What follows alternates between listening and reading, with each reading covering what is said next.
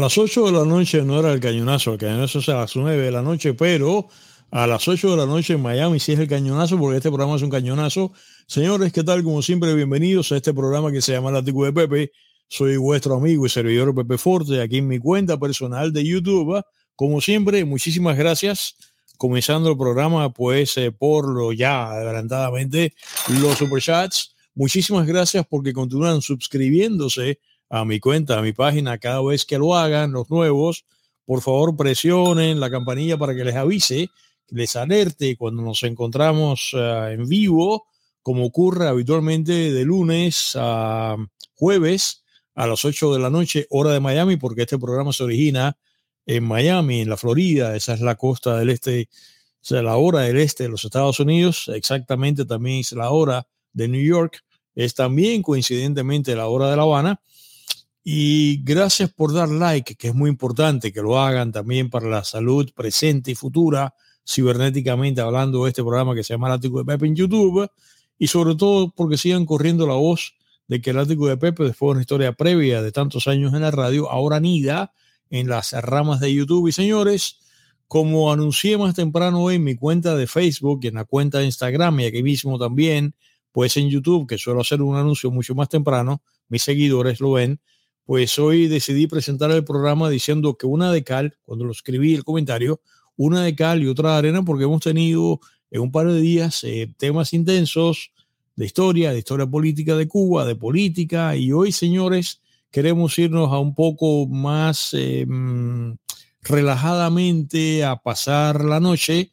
Y hoy tenemos un programa en el cual, como suelo decir respecto de Cuba, de esta Cuba de los últimos 60 años, antes de presentar el tema, quiero pues esta frase que se la voy, a, la pronunciar y que se las voy a mostrar ahora para que la vean quien está mirando el programa y la pueda leer.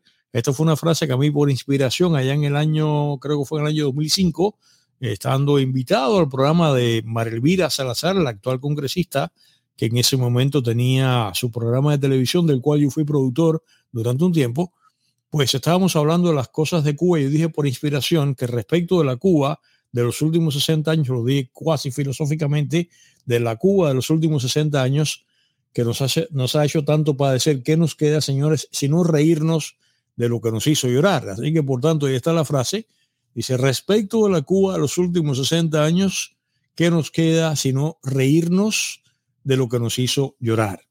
De manera, señores, que hoy vamos a pasear por uno, por varios, o sea, es una situación en Cuba y el tema que tenemos hoy, el título, ya déjame decirlo, el tema que tenemos hoy, que nos hizo padecer muchísimo, el tema que simboliza lo que nos hizo padecer muchísimo, pero que además vamos a hacerlo con la perspectiva aquí hoy de que nos vamos a reír. Señores, el tema que tenemos hoy son las roturas de Cuba. Habiendo dicho las roturas de Cuba, las roturas de Cuba, pues por supuesto que mis amigos, ya mis queridos amigos del resto del continente, como nuestro buen amigo, por ejemplo, Ricardi, que siempre nos está mirando, el hombre de Trujillo, que nos está mirando desde Perú, que conoce tanto de Cuba, ya está más enterado, nuestro amigo Marco Cebeso en Argentina y nuestro amigo Monje en Costa Rica y así tantos amigos que puedo mencionar que miran este programa que no son cubanos. Pero seguramente aquellos que no son cubanos dirán, bueno, pero otra vez, pero claro, ya se han venido acostumbrando a las cosas que pasan y que vamos narrando de Cuba en este show, en el ático de Pepe. Dirán, pero ¿cómo es posible que pueda haber una directa? Porque en este caso se trata de una directa en YouTube, en la cual se habla de las roturas, roturas de todo tipo, roturas de efectos electrodomésticos, roturas del auto, roturas, en fin, lo que se descompone, lo que se daña, como se dice en el resto del continente. ¿Qué importancia tiene eso? Estos cubanos deben estar locos. El asunto está, señores, que en esta Cuba, los últimos 60 años, pues eh, una rotura tiene una connotación totalmente distinta. Las roturas en Cuba son comparables cuando te dices se rompía algo. Yo estoy hablando de un periodo de tiempo que va básicamente desde los años 60, inmediatamente después del 59, cuando llegó a bordo de la nación la revolución maledictiana. Me refiero a ese periodo que va desde los años 60 hasta los años 90, hasta los 80. Los 90 yo los voy a dejar fuera porque yo no viví los 90 en Cuba, ya hace casi 30 años que me fui de Cuba, pero este panorama que voy a contar es el que yo viví hasta los años 80 y ahora, como realmente ahora, ahora y hace un tiempo hay más contacto con la gente de Cuba. Vino el COVID e interrumpió todo, pero la gente puede, los familiares acá pueden enviar dinero, hay llamadas telefónicas. Yo estoy hablando de una época en la cual las roturas ahora, y ya acaso las roturas de los años 90, el familiar en Estados Unidos te las podía resolver.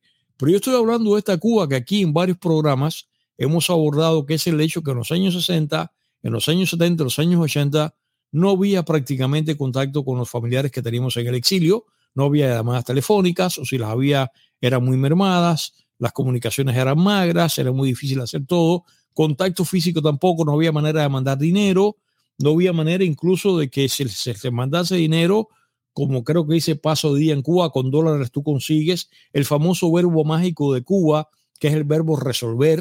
El verbo resolver tiene pues una serie de, de significaciones totalmente especiales en Cuba, de manera que el panorama que voy a pintar es este que va desde los años 60 hasta los años 80 y por tanto en ese periodo de aproximadamente 30 años que yo viví en esa época allí, una rotura que se produjese, la significación, el peso, la profundidad, la importancia, el grado de pesar, porque te producía pesar, la rotura, la rotura, señores, era comparable con la más amarga de las tragedias griegas.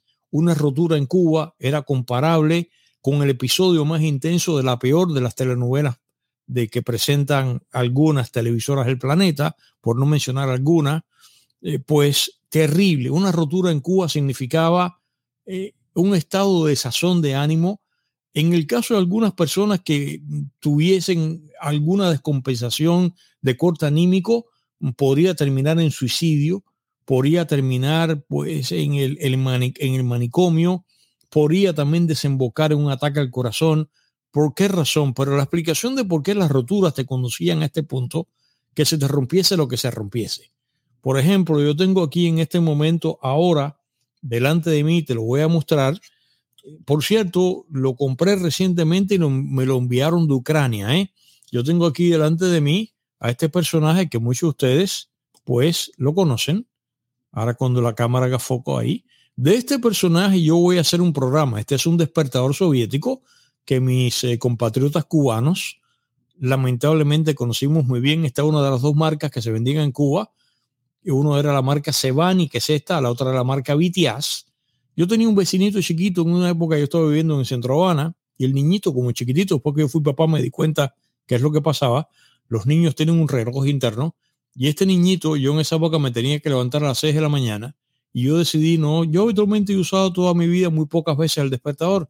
Yo tengo también un despertador interno que me, me despierto solo, pero a veces uno realmente decide mm, confiar en el despertador y tenerlo con una alarma doble en caso que tu alarma interna te falle.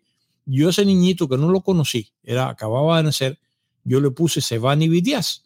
¿Por qué? Porque el niñito a las 6 de la mañana, pobrecito, seguramente que su cuerpecito pedía la leche y a las 6, 6, 5 de la mañana, 6 menos 5 de la mañana, el niñito se despertaba. Yo le puse Sebani Vitias. Este despertador soviético que era de pésima calidad, este despertador era una de las cosas que se rompía. Y cuando se rompía este despertador, más aquí vamos a hacer una, eh, un inventario de las cosas que se rompían en Cuba de una manera jerárquica. Las roturas más importantes de Cuba. El asunto está en que estas roturas te producían esta sensación terrible que estoy mencionando, que podía desembocar en una variedad de situaciones que van desde el infarto hasta la demencia, llegas a ese punto por el hecho de por qué. Porque si alguien se pregunta, porque no había manera de este despertador ni de nada, no había manera de sustituirlo. O sea, las cosas que se rompían en Cuba, por supuesto que la dictadura maledictiana culpaba el bloqueo. Cuando en Cuba se te rompía lo que se te rompía, a diferencia del resto del planeta, se te rompe un despertador y hay dos alternativas. O lo mandas a reparar o te compras uno nuevo y no pasa nada. E incluso el viejo lo tiras a la basura lo votas, como se dice en Cuba. No, no, no, no, no, no, no había manera de hacer eso. Una de las soluciones era mandarlo a reparar.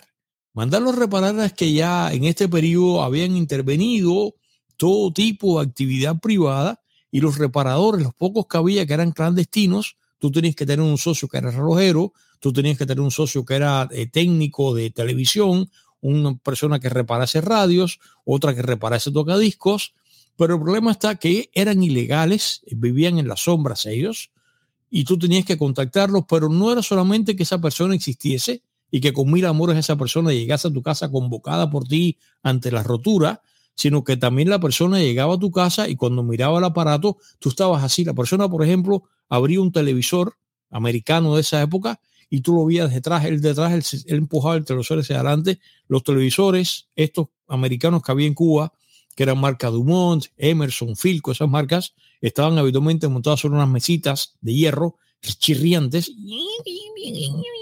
Él movía el televisor, él quitaba la tapa que estaba detrás y, y cual un médico que está, un cirujano que está operando algo, él sacaba un metro con una aguja y se ponía a tocar así ahí y estaba toda la familia y había un silencio sepulcral, nadie sepulcral, nadie decía nada, nadie decía nada porque todo el mundo estaba esperando el diagnóstico y él podía decir a continuación, por ejemplo, así de una manera eh, casi como doctoral, decir, está roto el 6L6, que era una válvula. Entonces, ahí inmediatamente el 6L6, que esto es otra cosa que vamos a comentar aquí, los cubanos tenían, de toda esta generación que estoy contando de 30 años, los cubanos teníamos la cabeza, en vez de estar ocupadas neuronalmente en conceptos que aparecen en la enciclopedia británica, no, tú tienes que dedicar y como la memoria le pasa como a la computadora, que el RAM, el disco duro se te llena, a veces por eso que uno no podía funcionar, porque el RAM tú tienes que dedicárselo, en vez de ocupárselo a una cosa culta que te puede enseñar la enciclopedia británica o la OTEA,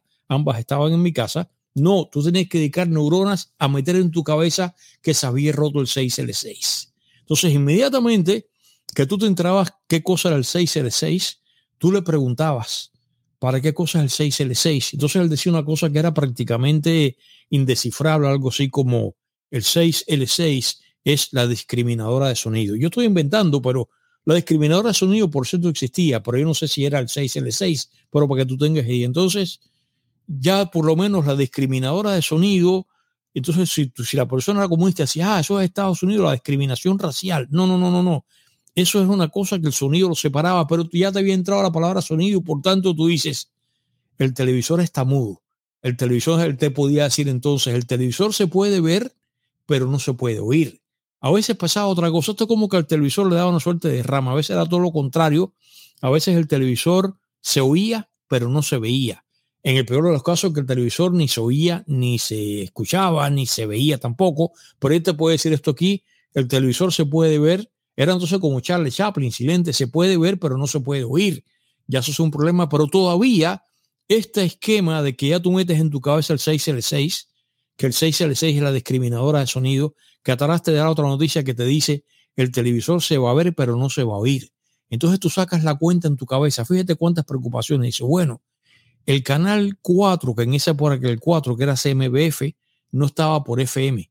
Pero si tú tenías en la casa un aparato de FM que eran muy raros en esa época, el canal sí se lee por FM. Entonces inmediatamente, por ejemplo, eso me pasó a mí cuando el Festival de Varadero del año 1970 se rompió el audio del televisor Emerson que había en la casa y yo que puse fue el radio de mi papá. Claro, se transmitió por AM.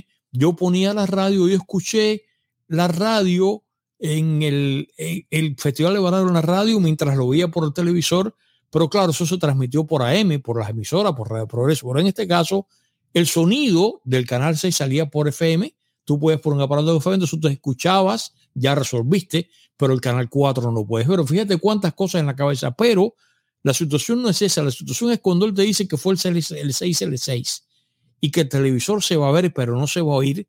Tú lo que estás esperando es que él, como si fuese Mandrake el mago, él abriese con un médico su maletita y dijera, yo tengo el 6L6. Y ahí, por eso es que en Cuba llegó el momento en que había muchas personas que estaban enfermas del corazón, porque ahí en ese momento se produce una tensión en ti porque él va ahora a decir si él tiene el 6L6 o no. Y ahí esa pausa, que eso es lo que dura son segundos, eso para ti era así como, como pasó en Seven Private Ryan, cuando empieza la película, te acuerdas que llega a Normandía y empieza los bombazos y se queda así en blanco, así todo lo ve en cámara lenta, así él no oye nada, bomba, bomba, bomba, pero no oye nada. Tú en cámara lenta, entonces tú lo que ves es en ese momento la cabeza, el, el, técnico de televisión, se, tú ves delante de ti una suerte de cabezona. Y en el mejor de los casos se pone como esos efectos de las películas extraterrestres, una voz tremenda así, porque él te va a decir, yo tengo o no tengo el 6L6. Y ahí de pronto se produce un gran silencio y tú estás en cámara lenta y tú lo ves él hablando así, mira. Así, así, en cámara lenta, entonces de pronto él te dice, de pronto él te dice, no tengo el 6L6. O sea, así. O sea, lo que dijo fue, yo no tengo el 6L6. Yo no tengo el 6L6 significa también puede significar qué cosa que está en falta, que no lo hay en ningún lado, que no lo tiene. Entonces, hay, hay una frase terrible que entonces, de todas maneras, la, la, persona, la familia pregunta, insiste, dice, pero de verdad que no lo hay.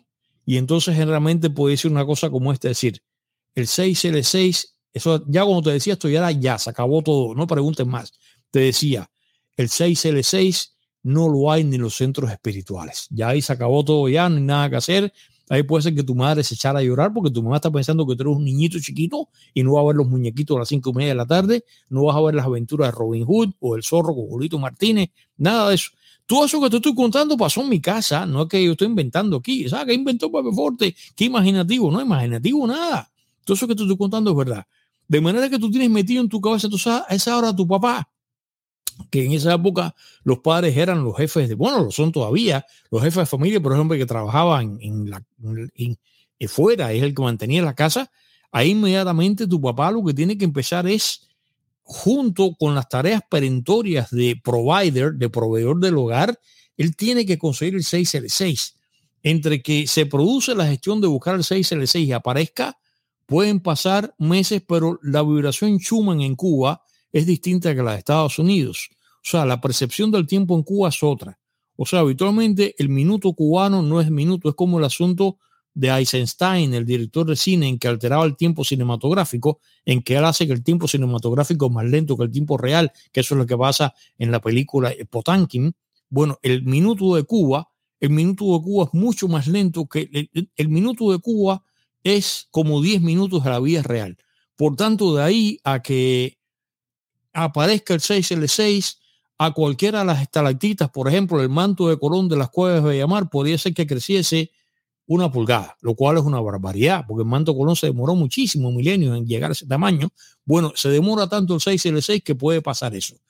El asunto está que yo lo que quiero es insistir en que en ningún lugar del mundo ninguna persona tiene metido en su cabeza que hay un puñetero bombillo de televisión que se llama 6L6, que es la discriminadora de sonido que sirve para discriminar sonido. Eso no existe. Y además a continuación dedicar esfuerzos, casi como si fuese en la conferencia de Ginebra, lograr la paz del mundo o evitar la próxima guerra, conseguir el 6L6. De modo que eso pasaba. Por ejemplo, eso es en esta época, pero yo tengo aquí una fotografía del televisor soviético. Creo que este es el famoso Electrón 206. Creo que este televisor del cual tenemos esta fotografía aquí creo que este padecía de un problema. Bueno, mira, vamos a hacer una cosa. Ahorita, cuando tú me llames a través del 305-775-9696, este televisor se le rompió una pieza, una pieza que no se llamaba así, pero los cubanos le dieron en llamar un nombre. Tú me vas a decir cómo se llamaba esa pieza, que tal parecía que era algo para escribir. Esa pieza, todo el mundo andaba desesperadamente, era como buscar el dorado, era como buscar la fuente de las juventudes. Ponce de León, yo una vez leí que, que sí, lo que pasa fue que lo embarajaron en la historia, pues dice que Ponce de León sí encontró la fuente de la juventud. Sin embargo, muchos cubanos llegaron al final de su vida y, y, mucho más difícil que la fuente de la juventud o el dorado o el belloncino de oro, nunca encontraron la dichosa pieza esta para este televisor. El asunto está que así se vivía. Había una pieza mecánica que era una suerte de muellecito que había un carro soviético que la tenía, que esa pieza la decía en el cochinillo. Y entonces era todo el mundo. además, eso si vas a un extraterrestre a que no sabe nada llega a Cuba, regresaba dando unos informes totalmente distintos del planeta, porque si un extraterrestre llegaba a Cuba y veía a dos cubanos diciendo, ¿conseguiste el cochinillo? decía, no, no hay cochinillo. ¿Dónde hay cochinillo? No, el cochinillo lo tiene fulano. Entonces, y fulano tiene cochinillo. Entonces, pudiera ser que hubiese dos cochinillos, uno corto y uno largo. Dice, pero tiene el cochinillo corto o el cochinillo largo. Tiene el cochinillo de faro, porque entonces encuentras que en Luyano hay un tipo que hace el cochinillo. Si vas a un extraterrestre y da con ese diálogo, llega totalmente a hacer reporte de su planeta, el planeta 6L6, hace un reporte totalmente distorsionado a la existencia del planeta, porque vi un, un diálogo que no solamente ese diálogo tiene que ver con Cuba. Bueno, eso es lo que pasaba. Ahora, vamos a comenzar ahora viendo eso la introducción de la significación, porque era un drama tremendo. Porque la otra solución que podría tener el hecho este, este que este mecánico tuyo al cual tú lo veas comencé en Private Ryan diciendo, no, tengo el 6, L6, y tú no sentías nada, era así como que el mundo se paralizaba. Si en ese momento tú mirabas por la ventana, estaba pasando un avión, el avión iba lentamente, el mundo se paralizaba porque las cataratas del Niágara se paralizaron cuando él dijo que no había 6L6.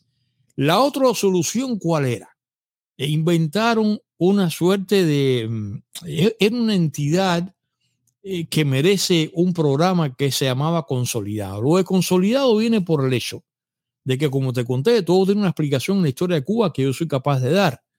En Cuba, que era un país capitalista antes del 59, había actividad privada y había muchas cosas que no, la mayoría de las cosas no eran de gobierno, de modo que existían las reparadoras de televisión, las, las tiendas que vendían televisores, por ejemplo, en el caso de los televisores reparaban, algunas lo hacían, pero cuando llega eh, la, mm, la eh, revolución maledictiana, la revolución maledictiana lo interviene todo y qué cosas lo que hace. Por ejemplo, si había cinco reparadoras independientes, un ejemplo de televisores en La Habana o tres en Matanzas o cuatro en Santiago de Cuba, eso lo interviene, deja a la gente que está ahí, que eran los dueños, los vota, lo que hace es que le paga entonces un salario y qué es lo que hace. Esos talleres todos los mete bajo una sola sombrilla que se llama empresa y como las consolida, les dio en llamar, eso después desapareció, les dio en llamar el nombre de empresa consolidada de.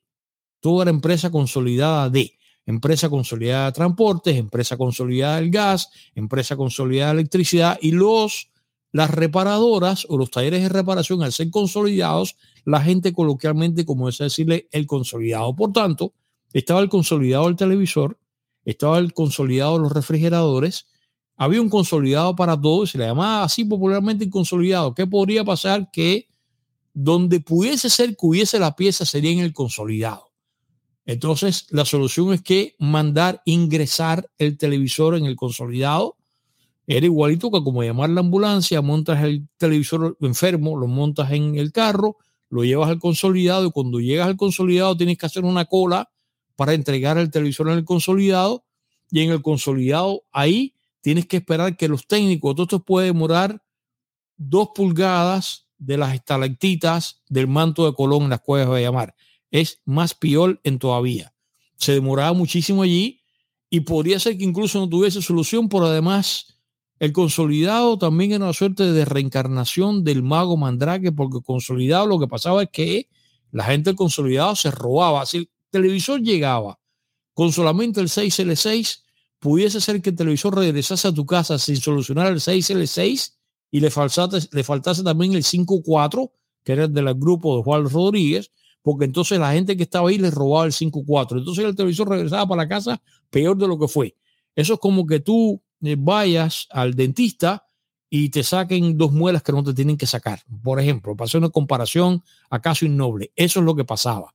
El televisor llegaba al consolidado y a veces también el consolidado la pieza, o sea, el aparato, la unidad se podía, se podría desaparecer. Se podría desaparecer el televisor del consolidado. Eso es básicamente lo que pasaba en esta venda del consolidado. Por eso que todas estas cosas lo que te llevaban a tener un punto, un punto de locura. Respecto a los consolidados, por ejemplo, un consolidado terrible, yo tuve un buen amigo queridísimo que, que me sigue y que tenía un despertador como este que se le rompió. ¿Y qué fue? Lo llevó al consolidado. Cuando llegó al consolidado de La Habana a repararlo, ¿qué fue lo que hizo? Había una cola tremenda. había una cola de un lado y una cola. Está la puerta de la tienda y una cola de un lado que llega hasta la esquina y la otra al lado. Tú preguntas, ¿cuál es la cola de recoger y cuál es la cola de entregar? Si tú vas a entregar el despertador, tú tienes que hacer la cola de entregar. El despertador no camina. Entonces tú haces la cola. Ese día tú tienes que pedirle permiso a tu administrador, a tu jefe, y decirle, eh, compañero administrador, se me rompió el despertador, lo tengo que llevar al consolidado. Entonces no era cuento. Ese día podía pasar horas de cola para tú entregar el despertador al consolidado. Entregas el despertador al consolidado, lo recibe, lo anotan, te dan un, un ticket, un papel. Si ese papel se te pierde, es peor que el papel de los taxis en Estados Unidos, mucho peor. No, no tienes, tú sabes, es como la declaración de paz terrible, no se puede perder ese papel. Si se te pierde el papel, aunque no se lo encuentre nadie, te o sea, te decomisan el, em, el despertador. O sea, ese papel tú llegas a la casa y si tu mamá se entretiene y lo bota o lo mete en un lado que no aparece o tu, o tu esposa, quien sea, puede traer incluso si es un asunto de esposa, esposo, puede traer un serio problema, un serio problema marital, conyugal, que puede terminar en divorcio. Divorcio, violencia inclusive, porque se pueden hasta pegar por el hecho de que tú botaste el papel del despertador. Inmediatamente que el despertador ingresa allí y la reparación puede durar seis meses, en esos seis meses tú tienes que hablar con el gallo de la, de la, de la esquina para que te despierte. Tú tienes que hacer algo porque tú no puedes llegar tarde al trabajo. Pero ¿qué es lo que pasa? Como la única ventaja que tenía estos despertadores, que iba a hacer por los despertadores aquí, de estos despertadores soviéticos, de hecho yo tengo un artículo en mi website hablando de este despertador en pepeforte.com, lo puedes ver ahí, en una sección que tengo que se llama Sovietovilia en la cual estoy hablando de las cosas que eran soviéticas en Cuba. Bueno, una sección que está dedicado a eso. En ese periodo, yo tuve un amigo que tuvo ese problema y él vivía en un, en un edificio de apartamentos, de cuatro apartamentos uno encima del otro, y él dormía en el último cuarto de atrás y su amigo que vivía en la planta baja, él lo que hizo fue un arreglo, esto no es mentira, esto es cierto, hizo un arreglo con su amigo en que se, él se ahorraba un cordelito, es la época que él estaba en la escuela, un cordelito en el dedo gordo del pie y tiraba el correlito por todo el lado de la cama y llegaba al suelo del cuarto, abría por la ventana y el correlito bajaba por toda la pared y terminaba en el cuarto del amigo, en, la cama del amigo y cuando el amigo sí tenía despertado se despertaba, alaba el correlito y lo despertaba así que le iba para la escuela. Esto nos cuento, esto es la pura verdad. De manera que tú tenías que inventar para que, eh, si despertador, tú tienes que inventar algo para despertarte, pero la única ventaja que tiene la rotura de los despertadores soviéticos que eran tan malos, que como ustedes recuerdan, eran tan malos que duraban solamente seis meses, porque los bujes eran metálicos, no tenían joyas y por tanto para que duraban tenían que estar boca abajo. Tú llegabas a cualquier casa de Cuba y en la mesita de noche el despertador estaba boca abajo, la única manera que entonces el eje podía trabajar. Todas las mesitas de noche de Cuba, despertador soviético, los seis meses, el despertador estaba boca abajo. Bueno, este amigo mío entrega el despertador, seis meses sin despertador. Él no tenía un amigo que lo hablara con el corralito, seis meses, pero mi amigo es muy entretenido, una persona excelente, muy entretenido, y mi amigo va a, cuando va a recoger el despertador después de seis meses, te dan una cita. Cuando, pasa el tiempo, que te dan el día de la reparación, tú llegas al consolidado, tú haces la cola de recogida, que es tan larga como la otra, tienes que pedirle otra vez permiso al jefe y cuando tú llegas ahí, entonces la cola, puede ser que digan, el despertador todavía no está listo. Entonces te dan otra nueva fecha y tú tienes que esperar hasta que finalmente lo, lo recoges. Este amigo mío, cuando consiguió el despertador que estaba reparado, lo recogió y salió por toda La Habana y se colocó el despertador debajo del brazo así. Y entonces fue de una ruta para la otra así, lleno de gente, con el despertador debajo del brazo así, en la guagua ahí, pan ahí, todo ahí.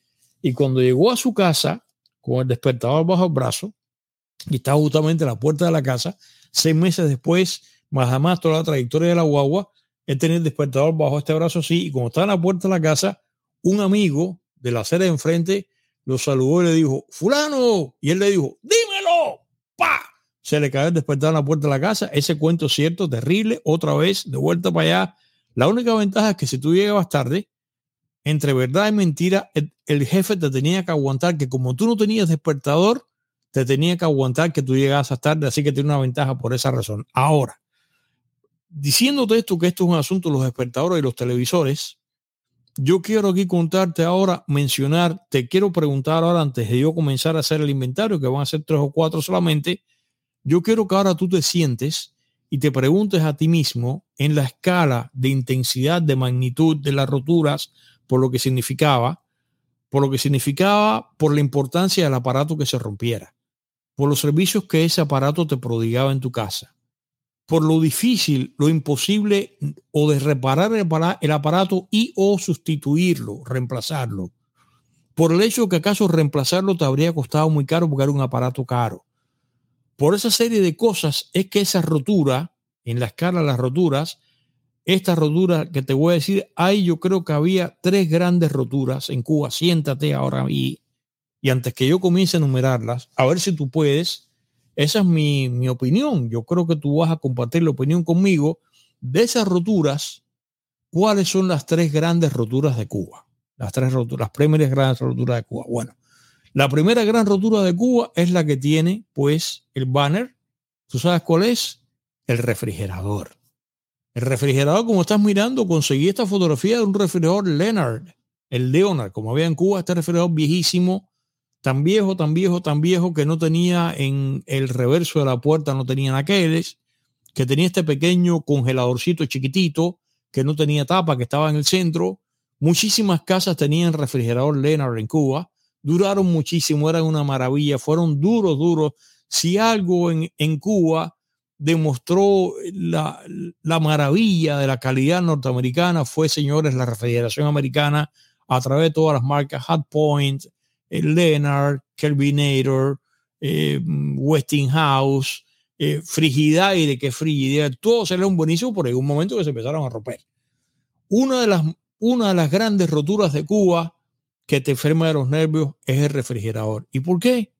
¿Por qué? Bueno, primero por lo que acabo de decir por lo imposible que era en los años, o sea, Cuba llega al 59 y en Cuba nunca más, escuchen mis amigos del resto del continente, en Cuba nunca más se vendió un refrigerador o una heladera, como se dice en el resto del planeta. Nunca más. A finales de los 60 comenzó a entrar, pero a cuentagotas, algunos refrigeradores soviéticos marca SIL, como el camión, que eran muy malos, y el guerrillero patético hizo una fábrica que se demoró más en comenzar a fabricar que lo que los egipcios se demoraron en hacer las pirámides. La famosa fábrica Input, era empresa nacional de no sé qué porquería, inventada por guerrillero patético, que todo lo que se le ocurría era fatal. Estaba en Santa Clara la fábrica, en las villas. Un refrigerador muy malo, con tecnología creo que soviética, pésimo, chiquitico, no sé qué.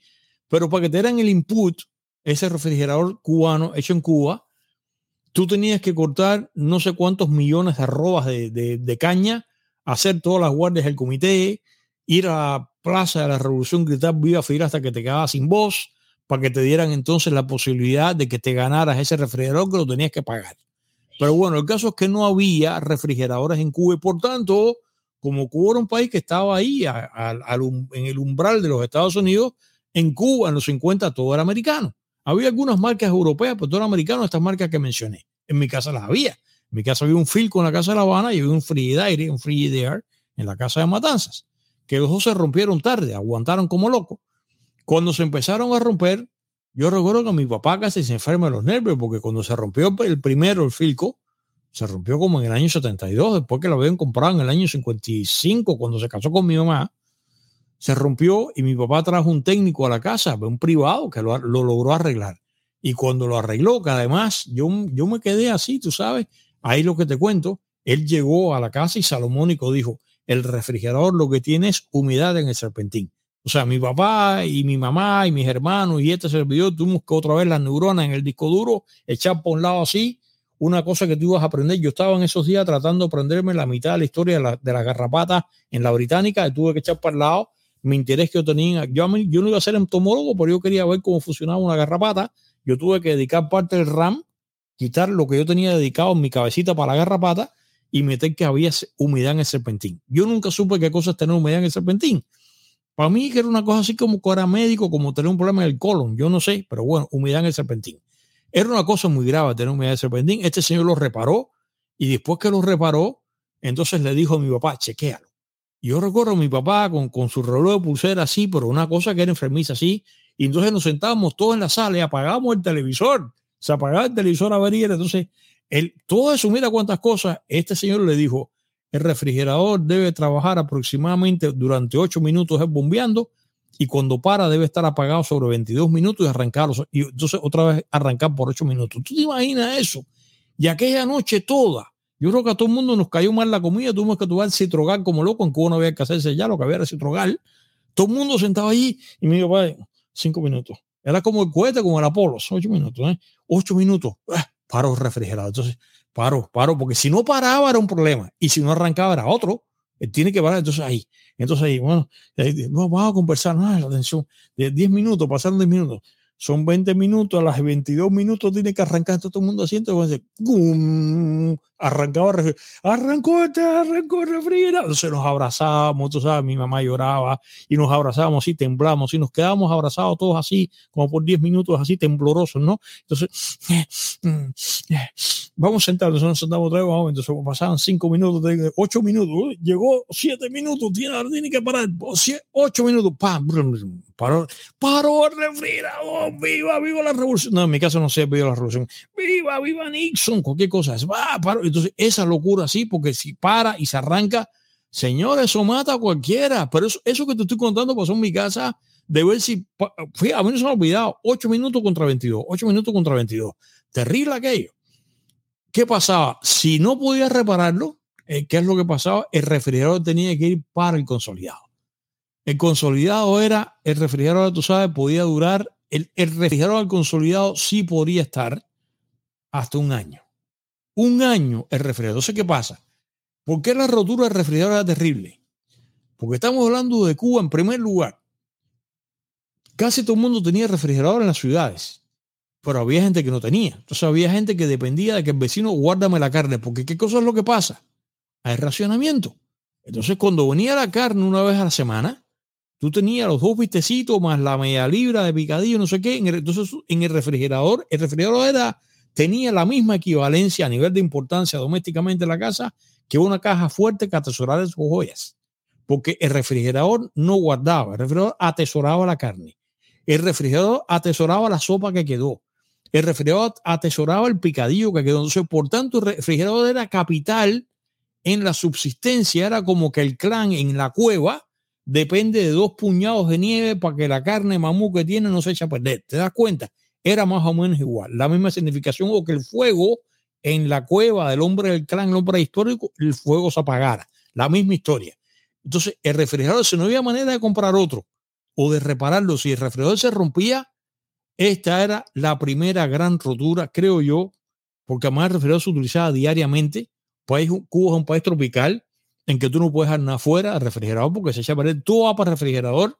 Bueno, yo cuando hice el programa en la radio del refrigerador dividido en el refrigerador revolucionario y el refrigerador, republicano, en Cuba cuando la gente se muda, se muda con lo que está en el refrigerador aquí, o el refrigerador se queda en Estados Unidos en la casa y tú te compras otro y cosas que está ahí tú las tiras.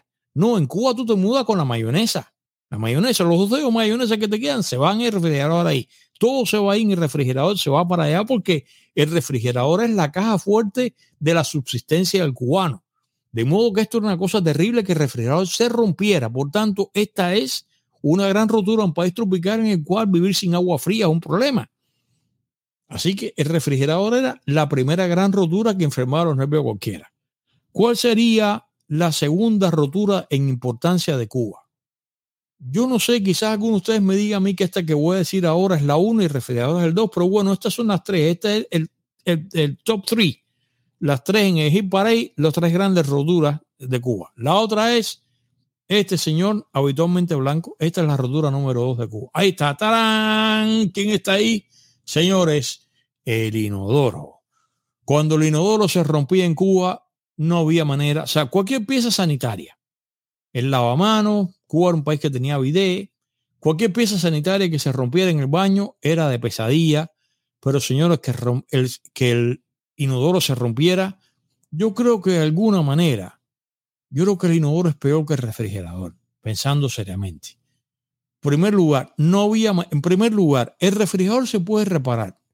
Una fractura en lo que es la pieza sanitaria, en la porcelana del, del inodoro, generalmente tiene que ser chiquitica, que sea conocida. Ahí empieza que tú comienzas en tu cabeza a darte cuenta de la magnitud de la rotura del inodoro de acuerdo con la cantidad de pulgadas o centímetros cuadrados que represente la rotura. Si la rotura es que tiene más, tiene más pulgadas cuadradas que un número de pulgadas cuadradas de una de tus posaderas, la izquierda o la derecha, ya es un problema. Hay una proporción anatómica entre superficie de una de las posaderas y la parte arriba del inodoro que demuestra la gravedad, la intensidad de la rotura. Entonces, todos estos análisis, estas son todas estas cosas que, por supuesto, eh, la época que yo estaba en el manicomio, cuando estas cosas las decían, me iban a paz y me decían que no, porque estas cosas que yo estoy explicando aquí ahora, yo las explicaba en el manicomio los médicos no las entendían. Y por eso mm, finalmente Dios me dio la, me concedió la oportunidad de hacer este programa después de todas las angustias que yo pasé. Pero como te cuento esto, de acuerdo con la rotura y eh, entonces ahí viene el hecho si tú eres una persona flaca, si se trata en la casa de, de, la mamá de tu amigo Ricardito, que es una señora que, que tiene eh, un área bien voluminosa, esa parte del trasero de su cuerpo es, es, grande. Entonces, esto es un problema porque además la otra cosa es que esto habitualmente no se puede reparar. El, inodoro no se puede reparar. Ocurre, en mi casa pasó. Un día pasó, se mi madre se le resbaló, extremadamente cuidadoso a mi madre, pero un accidente se le cayó y se rajó y aquello fue tremendo, deja que venga tu papá y que yo haga entonces un nivel de angustia. Cuando mi padre llegó, eh, mi padre iba a ser el que iba a diagnosticar si, si el inodoro estaba desahuciado, si tenía salvación, o sea, si el inodoro podía ser atendido o no. Y era una suerte como de, foro en toda la casa esperando a ver qué pasaba mi padre llegó, mi padre que no es albañil, mi padre era contador, pero lo miró, no sé qué, y dijo, ¿dónde está el pedazo que sobró que se cayó? Entonces mi mamá se lo dio, estaba eh, puesto así, envuelto en una toalla el pedacito, porque ese pedacito se caía, era peor, entonces se lo mostró, mi padre lo vio como si fuera una joya, lo miró, entonces lo puso como un la pieza un rompecabezas, vio que cojeaba, no sé qué. Mi papá inventó una mezcla de cemento con yeso y lo puso ahí pero claro, ahí comenzar a intentar mi padre conseguir un inodoro, otra pieza, porque había que reemplazarlo. O sea, el, diagnóstico era, tenía que ser reemplazado, pero logró reparar. Una vez que lo reparó, que además en Cuba los yesos de esa época y los cementos se demoraban mucho en fraguarnos, como ahora, que las cosas se caen en dos minutos, qué sé yo. Entonces, ahí imagínate, hubo una suerte de conferencia en la casa de ¿qué hacíamos? Si lo usábamos o nos sentábamos o no, porque podría ser que el golpe que él recibió, como ocurre con eh, los vicios ocultos y como ocurre con otra serie de cosas, que el daño necesitara una suerte de radiografía, como cuando tú te caes y si no te hace una radiografía, tú no sabes el daño donde llegó. No se sabía, como el caso del terremoto, si la rajadura que tenía era tan interna que él no podía resistir una vez que fraguase la reparación que hizo mi papá, el peso cualquiera de nosotros. En mi familia no había personas obesas, gordas como tal. En esa época pasó, tenía como tres años, un chiquito flaquito. En fin, se decidió que sí, que era sentable. Había una categoría que se convirtió el inodoro en sentable o insentable.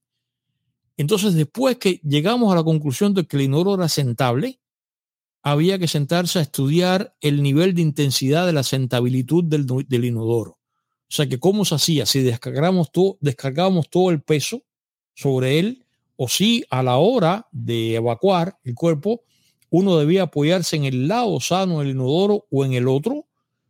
Inmediatamente, pues por supuesto, eh, se llegó a la conclusión de que en la casa ah, sería mejor, que lo cual era muy difícil, entrar en dieta blanda, porque la rotura que tenía el inodoro era totalmente, em, no conectaba con episodios de estreñimiento en la casa.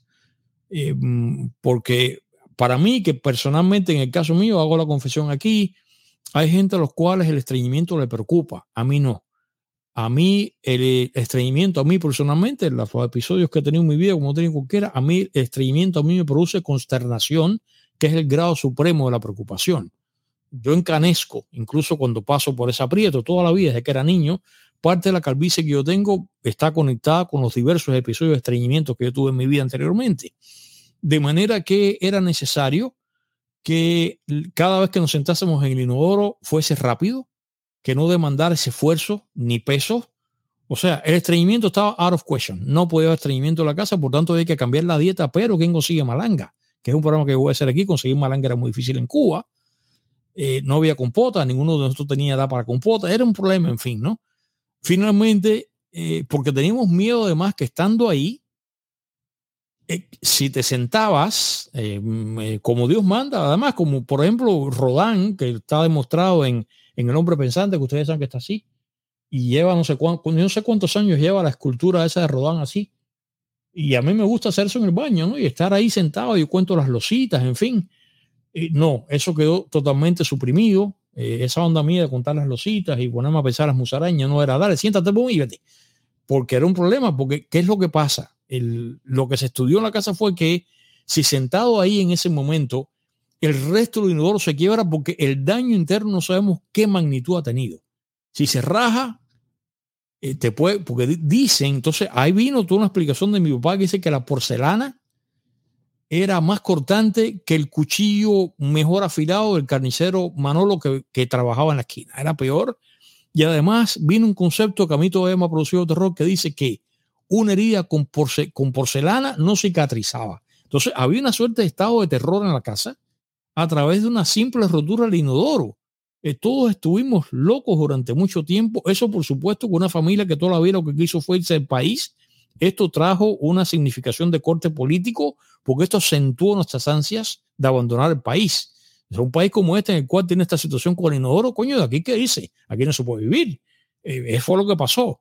Y entonces mm, yo con, mis episodios, no, no, terrible aquello, pero a mí aquello me aterró el hecho de que si yo me cortaba, estando sentado ahí con la, con la porcelana, era como que me iba en sangre y que yo nunca más iba a cicatrizar, porque dice que el corte de la herida de porcelana era, yo no sé si se da verdad o no, yo pues pensé en los chinos, en la porcelana, en la porcelana de Sebre, en el Museo Napoleónico, yo, yo estaba vuelto loco hasta que finalmente mi papá logró conseguir el inodoro este dichoso. Entonces, esto fue para mí una cosa que a mí todavía me da ganas, me da ganas de llorar, porque eh, esto fue una cosa terrible, angustiosa, eh, una mezcla de pavor con pánico, esta situación terrible en mi casa del inodoro, pero habiendo dicho esta otra rotura terrible, esta que viene ahora, esta otra rotura que viene aquí ahora, que es la, yo creo que es la tercera rotura, esta rotura también es una rotura eh, aterradora. La tercera gran rotura de Cuba es esta rotura, esta que estás mirando ahí la rotura del motor del agua. Quizás la rotura del motor del agua no tenga la intensidad del refrigerador o de... Yo canalizo todo, por eso que yo soy Virgo, ¿no? Además, yo soy ocho mesino. La razón por la cual yo creo que la rotura del refrigerador eh, y la del inodoro no rebasan en intensidad, en amargura, en preocupación a la del motor del agua, es porque el motor del agua no está en la vida de todo el mundo. El motor del agua, básicamente, en mi casa había motor de agua. En mi casa había cisterna, había motor de agua, había tanque. Yo soy de las pocas personas que rara vez en mi vida, cuando hubo rotura del motor o cuando se rompió, que pasa muy frecuentemente, en Cuba cada rato el acueducto y el no sé qué, y la cuenca de vento y la cuenca de no sé qué cosa, había un problema y nos quedamos todo el mundo sin agua en mi casa nos quedamos sin agua después que los demás porque teníamos cisterna y teníamos bomba y teníamos tanque. Pero cuando la situación era terrible, era terrible. Yo pasé por estas cosas y esos fueron los pocos momentos en mi vida en los cuales yo tuve que, en los cuales yo tuve que bañarme como todo el mundo con cubito, con jarrito. Lo cual es, mm, de alguna manera es bueno porque haces cuclillas, eh, fortalece lo, lo que son los abdominales. Todo en la vida tiene ventajas, señores, todo tiene ventaja. Pero yo realmente en mi vida, en mi vida, yo muy pocas veces me bañé así, en mi casa había calentador. Después tuve un percance con el calentador terrible en mi época de soledad de Cuba, pero mi casa había calentador, cisterna, agua, ok, whatever. Lo que pasa, y había ducha también. Pero ¿qué cosa es lo que pasa? El motor, cuando realmente, y yo pasé por eso porque yo viví después en edificio. Viví en edificio en los 80, en Centro Habana, y después viví después en Miramar otra vez. Ok. Cuando tú vives en un edificio que tiene cisterna y tiene tanque, y hay motor de agua. Ya cuando tú te mudas por un edificio, habitualmente no hay agua como yo que vivo en una casa que había agua corriente, tanto en la casa Matanza como en la casa La Habana todo el tiempo. No. Cuando te mudas por un edificio, el agua corriente es por horas. Es por horas, no es todo el tiempo. El agua corriente de tal hora a tal hora y el agua corriente en la ducha depende de que el encargado del edificio encienda el motor de la, del edificio que ala la bomba, ala el agua de la cisterna, la bombea para, para arriba, para los tanques, y de pronto hay agua corriente. Cuando tú vienes al trabajo, en Cuba la gente se ducha por la tarde, entre 5 de la tarde y 7 de la noche. Generalmente ante las aventuras. Cuando vienen las aventuras aquellas que uno ve en Chacletica, la aventura Robin Hood, aquellas cosas que yo conté aquí, las aventuras de aquella que decía el hombre se enfrenta a su destino y surgen las aventuras. Bueno, eh, en esa época, en ese, en ese periodo de la tarde del cacharrerismo, tu mamá o tu mujer que cocinando, ahí, ahí es que el encargado del edificio ponía, encendía el motor o generalmente el encargado del edificio, que es un personaje importante de los edificios en Cuba, en Cuba muchísima gente vive en edificios, generalmente lo que sé es que tenía tantas responsabilidades él, porque además trabajaba. El encargado del edificio realmente delegaba esta función súper importante a nivel social en el edificio, el designado, el encendedor designado del motor. Esta era una persona a la cual era, entre, era entrenada porque, ¿qué pasa? la mayoría de estos motores eran motores, por ejemplo, hay una marca que era marca Fairbanks, que es la que estaba en, en mi casa, la de mi casa era Fairbanks, y que estaba en Matanzas una bomba alemana, que mi papá había comprado en el año 50 y pico, una, una, bomba excelente, de pistón, por cierto, no es centrífuga. Fíjate cuántas cosas tú aprendías. Hay bombas de centrífuga, hay bombas de pistón, ok, bueno, whatever. Eh, estas dos motores eran de mi casa, eran de mi casa, ok. Pero cuando yo me mudo, empiezo a vivir en edificios en Centro Habana y después Miramar, este encarg el encargado, no, el encendedor y apagador del motor, porque vivimos de un país que capitalistamente, como en mi casa, en mi casa el motor tenía un timer y estaba conectado con que si el tanque arriba perdía el agua, el motor arrancaba solo, bombeaba el agua.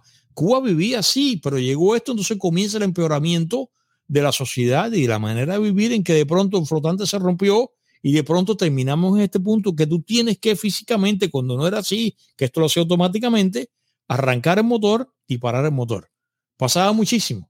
El encargado, o sea, la persona designada para, para encender y apagar el motor, muchas veces se le olvidaba apagar el motor y de pronto el agua botando así. Y tú ves muchos edificios en Cuba que tenía así lino de verde por la pared porque cíclicamente cuando se les olvidaba apagar el motor se desbordaba el tanque que no tenía flotante y el agua caía acá hasta que empezaban con la gritería a que apagaba el motor que se llamaba Manolito, Manolito, apaga el motor. Entonces, Manolito entonces salía corriendo y apagaba el motor. Bueno, esta persona que encendía y apagaba el motor, había una operación terrible que había, la persona tiene que ser entrenada había una cosa que se llama cebar el motor, porque el motor estaba todo viejo, sí, había que echarle agua, había que una cosa así, ¿no? Y yo lo veía hacer, entonces, mira, mira, entonces ya, ya está cebado, porque si tú no cebabas el motor, el motor se fundía. Entonces ya tú tenías en tu cabeza que que el motor se fundiera era peor que te dijeran que tú eres diabético. Era una cosa así más o menos como ese nivel de intensidad. Se fundió el motor. Bueno, el motor no se puede fundir, le falta el agua, tiene que cebar el motor. Entonces, por eso, el motor estaba generalmente metido en una caseta de concreto que tenía además, parecía un león enjaulado, tenía una cerca, todo muy bruto, hecho con cabillas, con un candado, con una cadena. Esa llave solamente la tenía el designado por el encargado de encender el motor. Entonces, este designado, el encendedor designado, a las 5 de la tarde tenía una hora, era una, una onda medio inglesa, tenía que arrancar el motor. Cada motor tenía su canción. Esto es una cosa muy interesante a la hora de arrancar. Cada motor, si tú te ibas mudando de edificio en edificio, en tu cabeza, yo tengo en, la, en, la, en, en mi cabeza todavía de estos motores, de estos edificios en los cuales yo viví, la tesitura de la voz de cada motor. Cada motor tenía su propia canción. Cuando arrancaba, tenía, había motores que eran infernales, que cuando arrancaban metían ruido en toda la cuerda, hasta que finalmente bombeaba el agua y había que darle un tiempo, que es el tiempo que él utilizaba para llenar el tanque pero cada motor tenía su canción, tenía su voz. Es una cosa que a mí francamente me parece conmovedora porque tiene hasta ciertos vicios de poesía. Cada motor tenía su sonido propio. Entonces, tú sabías en cada tarde, en parte del jugar mental tuyo, que a cierta hora, hasta que el motor arrancaba y tú entonces tú respirabas porque el motor arrancó y entonces, bueno, ahí, ese momento que había, como yo que tenía ducha, había agua corriente, había otra cosa que había que hacer. Todo el mundo tenía metido en la casa un maldito tanque de, de que era metálico plástico que tenías que llenar de agua para tus necesidades del agua el resto del día cuando las pilas no tenían agua corriente. Mira cuántas agonías, pero bueno. Entonces, llena, llena. Todo tú tienes que mirar ahí. Generalmente el hombre de la casa es el que tenía, estaba encargado de llenar el tanque ese con un, con una manguera, pero eventualmente era con un jarrito, con un jarrito ahí de la pila y llenarlo ahí, ok arrancar el motor. Entonces, ¿qué pasó? Si tú vivías como me pasó a mí, que vivía como en cuarto piso, y no había elevador. Si el motor se rompía, tú tenías entonces, mientras durase la rotura del motor, que el motor igualito. El motor cuando se rompía, había, se fundió, había que enrollarlo y había un consolidado de motores en el cual el motor podía estar yo no sé cuántos meses o el motor se podía perder. En el consolidado, el motor se podía perder. El motor se perdió, se robaron el motor. Entonces, ahí no hay, no hay ley ni nada. Eso es el oeste. Se perdió un motor, te jodiste, se perdió. No hay nada, no puede hacer nada más. El edificio entero se quedó sin motor hasta que el, motor aparezca en otro lado. Bueno, ¿qué pasaba? Tú tenías esta rutina eh, tú llegabas a tu casa, llegabas a tu trabajo a las 5 de la tarde, 6 de la tarde, te, quitabas la ropa esa, te ponías la ropita a andar un chorcito y te vas a bañar y tú estás a expensas ya que te vas a bañar de que pronto tú vas a sentir como las casas son abiertas y los sonidos abajo hacia arriba pues suben, tú sientes de pronto que tú sientas incluso el caminado por el edificio en chancleta o lo que fuese del designado encendedor que baja y tú sientes todo el sonido. Además, tú anticipas, es como cuando tú vas a comerte una cosa muy sabrosa que tú empiezas a salivar, así, pan, y, y se te hace la boca agua, tú empiezas a imaginar, tú sientes el sonido de, de la reja que va a abrir, porque el motor está enjaulado como un león en zoológico, de la reja que va a abrir el designado, el encendedor designado. Además, tú sientes, incluso estás desesperado si el, el que va a encender el motor es un charlatán y se pone a hablar, tú sientes que está hablando y dice, coño, el tipo no acaba de encender, acaba de encender el motor, fulanito, anda, que me tengo que bañar, no sé qué, hasta que tú sientes la rejita, el tipo abre, tú sientes que lo ceba, tú sientes que hasta que el motor y el motor arranca, entonces cuando arranca no es el momento, eso no es así, tú sabes, como las computadoras no, no, eh, entonces cuando pasa unos segundos, tú abres la pila y primero un churrito hasta que entonces el agua comienza a caer y bueno, eres feliz ahí dos horas, tres horas hasta que después apaga el motor. Ok, ¿qué es lo que pasa a veces? Que tú estás, arranca el motor y cuando arranca el motor que tú lo sientes, tú te metes en la ducha. Entonces ya tú estás feliz ahí, bueno, con tu ducha ahí, págata, enciendes la ducha, está la boca corriente, tú, tú, estás enjabonado en tu casa ahí, no sé qué. En Cuba, obviamente, si tú vives en Aldo la, la, la ventana del baño, que era así tipo guillotina, no sé qué, tú dejas la ventana del baño abierta, tú sientes los ruidos afuera, no sé qué, pero de pronto tú sabes que el motor en tu cabeza tiene un ciclo que va a durar, el motor va a trabajar 20 minutos, 25, media hora por ahí, y de pronto tú sientes que el motor antes de tiempo se apaga. Y como el motor se apaga, quizás entonces la fuerza del agua merme o el agua a la ducha se va al agua. Entonces tú estás enjabonado, y ahí, tú empieza, ahí te empieza a entrar una suerte de, de inquietud, una inquietud tremenda, hasta que de pronto tú sientes una voz que es la voz del encendedor designado que está abajo, tú sientes que la voz viene de abajo para arriba. Aquí un detalle muy interesante. Generalmente, él se va a comunicar ahora, él le va a gritar ahora con lo que pasó, él le va a gritar ahora al encargado que está dentro de la casa. Los encargados, los edificios de Cuba generalmente tienen unos apellidos que son sonoros. Yo nunca vi ningún encargado que se llamara Rodríguez, ni que se llamara, eh, no sé, Bermúdez, no nada de eso. los encargados de los edificios siempre tienen unos apellidos así que eran sonoros como Monteagudo, Fuentovejuna, lo cual es muy literario, Mendigutía, una cosa así. Entonces de pronto tú estás esperando así de pronto porque tú sabes lo que va a pasar. Te estás bañando, el motor se apagó antes de tiempo, tú sientes de pronto incluso que no siente como de clamor en el edificio, gente que está abajo comentando como una gran desgracia que pasó, acaba de pasar una desgracia. Es una desgracia lo que pasó, no es que fulano se haya se pasó una desgracia y de pronto tú sientes la voz la voz terrible del, encendedor designado que entonces dice, Kindelan. No, dijo Kindelan. Kindelan es, es el, encargado del edificio. Kindelan. Y dice, ay, mi madre. Y a Drago dice Kindelan. Kindelan dice, dime. Y dice el tipo, Kindelan, se rompió el motor del agua. Mira, ahí, en ese momento, e, ese sonido viene así, es, es, es lo peor que tú puedes escuchar en tu vida. Eso es como decir, eh, viene el cometa, peor que viene el cometa, eh, llegaron los americanos, cualquier cosa esa, es terrible. Kindelan se rompió el motor del agua. Fíjate, son Kindelan es una palabra, se, lo otro, rompió el motor del agua. Es una oración, Kindelan, coma, se rompió el motor del agua.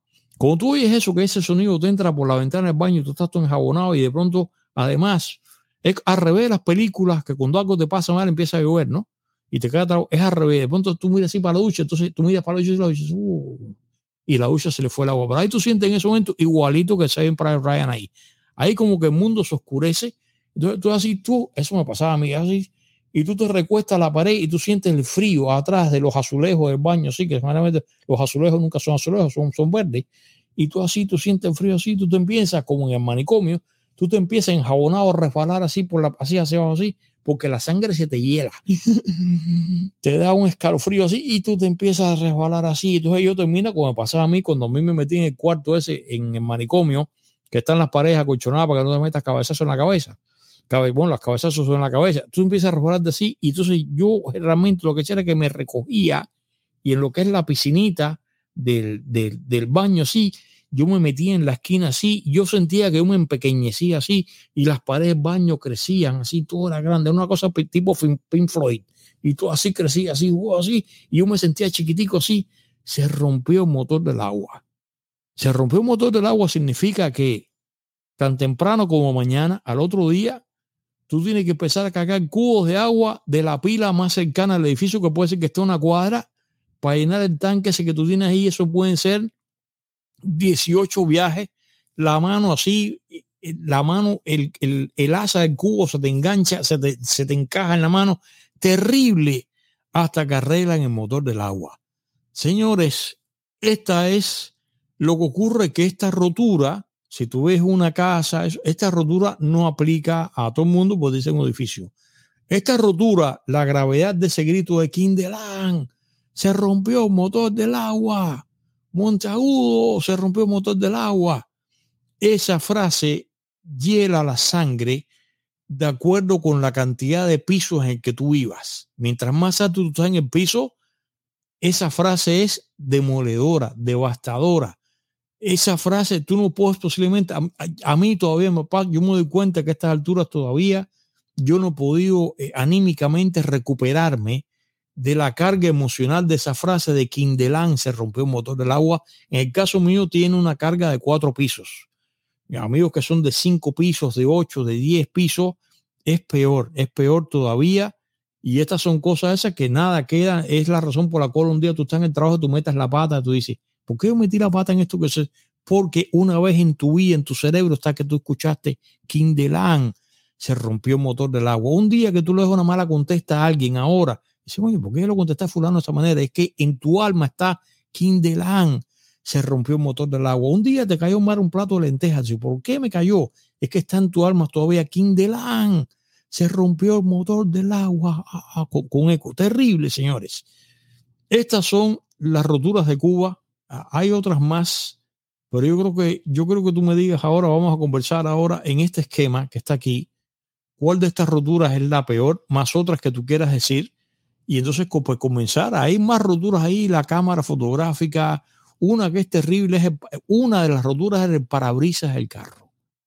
Los pelotazos, por eso que la gente odiaba que los niños jugaban en la calle, por ejemplo, ahí yo tengo, yo hice hoy en Photoshop ahí, yo hice un televisor con una pelota de poli, en Matanzas, cuando yo vivía en Matanzas con mi abuela, como cuatro o cinco cuadras en la casa, en la calle Navia, había una casa que tenía un televisor Dumont, como el de mi casa, así, y yo me enteré que los chiquitos estaban jugando la calle con la pelota, metieron un batazo, la pelota entró por la ventana y le rompió la pantalla del televisor. Y yo recuerdo que yo pasaba por esa casa, a mí me daba escalofrío. Yo decía, ¿qué? yo decía, gracias a Dios, Dios mío, qué bueno que el pelotazo cayó aquí, porque si a mí se me metía, pero no vi la rotura, o sea, el televisor se le puede romper como te conté, el 6, el 6, el 5, 4, yo no sé qué. Pero si la rotura, pues es que todo esto por niveles, si la rotura del televisor era el tubo de pantalla, ya eso era, ya eso era lo máximo, eso es, tú sabes, el mundo se va a acabar, el cielo se va a caer, pollito pito. Terrible, mi hermano. Eh, ¿Qué manera de vivir este señor miserable que se llama Maledicto? ¿Qué manera un país que funcionaba de hacer esto durante décadas? No un día ni dos, durante décadas. La pasa es que uno dice, bueno, ¿qué nos queda sino reírnos de lo que nos hizo llorar? Yo quiero que ahora tú me llames a través del 305-775-9696, un teléfono que afortunadamente tenemos aquí nosotros gracias a esta gran compañía que se llama Xcity, cuyo teléfono aparece en pantalla. y que tú puedes comunicarte con ellos, pues en caso que tú quieras ser un youtuber como este servidor o lo que tú, que tú necesites para tus soluciones telefónicas, pues tú te vas a apoyar en este teléfono. Y aquí lo que tenemos son ocho líneas, gracias a esta compañía que se llama Exity. Así que señores, vamos ahora a través del 305 775 9696 es el teléfono. Ya se están llenando las líneas aquí. Yo creo que tú me llames ahora y después de las llamadas telefónicas, pues por supuesto que vamos a ir entonces a los comentarios y vamos a establecer aquí una escala. Quizás haya otra rotura que tú puedas sumar estas las roturas de Cuba, o sea, las descomposiciones de Cuba, el dañarse, como se dice en el resto del continente. ¿Qué tú crees si estas roturas que yo acabo de así aquí son las peores? Si este es el esquema, yo creo que realmente el inodoro rebasa en importancia el refrigerador y el motor del agua otro que es terrible. Así que, señores, vamos a las llamadas, vamos a la primera llamada y vamos a intentar, dentro de lo que cabe, divertirnos con esta cosa terrible y además que alguien me diga cómo se llama la pieza de este televisor que se rompía, creo que está en el Electron 206, que no era el transistorizado. Mira cómo tenía que saber cosas uno, cómo se llamaba esta pieza, ¿eh? Así que, señores, líneas llenas, gracias por la fidelidad de este programa. Vamos a la primera llamada. ¿Qué tal adelante? ¿Cómo estás? ¿Qué tal? ¿Qué tal? ¿Cómo estás? Hello. Buenas noches, ¿cómo está usted? ¿Qué tal? ¿Cómo estás? Cuéntame. Bien, como siempre, un programa de altura. Gracias, gracias. un saludo para su esposa también. Gracias. Mire, yo sinceramente, yo sé que no tengo el tiempo necesario para exponer todo lo que yo quiero decir, como usted ha dicho, porque hay más personas como patriotas que quieren entrar ahí. Líneas llenas. Yo, yo, ¿eh? Las líneas están llenas de todo el mundo quiere conversar. Cuéntame. Están llenas, están llenas, sí. Esto, yo primeramente, yo, yo lo que quisiera saber es, y esto yo se lo dije a usted en un programa anteriormente, que cuando Cuba sea libre, porque Cuba va a ser libre, a pesar de todo va a ser libre. Lo va a hacer. Anyway, anyway. Pero, pero tenemos que tenemos que tener un ejército de psicólogos y, psiquiatras para saber por qué ese pueblo, no, nosotros, porque yo somos yo somos parte de ese pueblo también. Claro. Aunque, aunque nací en el 52, yo nací el 12 de octubre del 51, una fecha, una fecha patria. ¿Cómo caímos en esa mediocridad?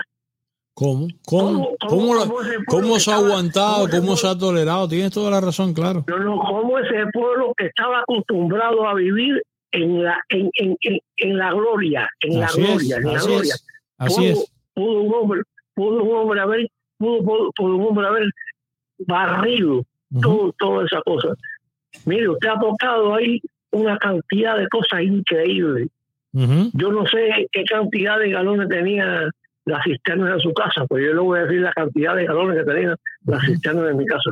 300 galones de agua. Claro, las cisternas habitualmente tenían más capacidad que el tanque de agua, claro, era dos o tres veces. Claro claro, claro, claro, Bueno, bueno, bueno, bueno pues el, el, el, el temor, la, la desgracia era que esa bomba, que, ese, que esa turbina se rompiera. Muchacho. Que esa turbina se rompiera porque se acabó, se acabó todo, se acabó la higiene, se acabó el agua, se acabó todo, se, todo. Acabó, todo, se acabó, todo, se acabó, todo, todo, todo. se acabó. Yo le voy a decir algo, una cosa, yo le voy a decir algo, una cosa, pues Martí dijo que honrar honra.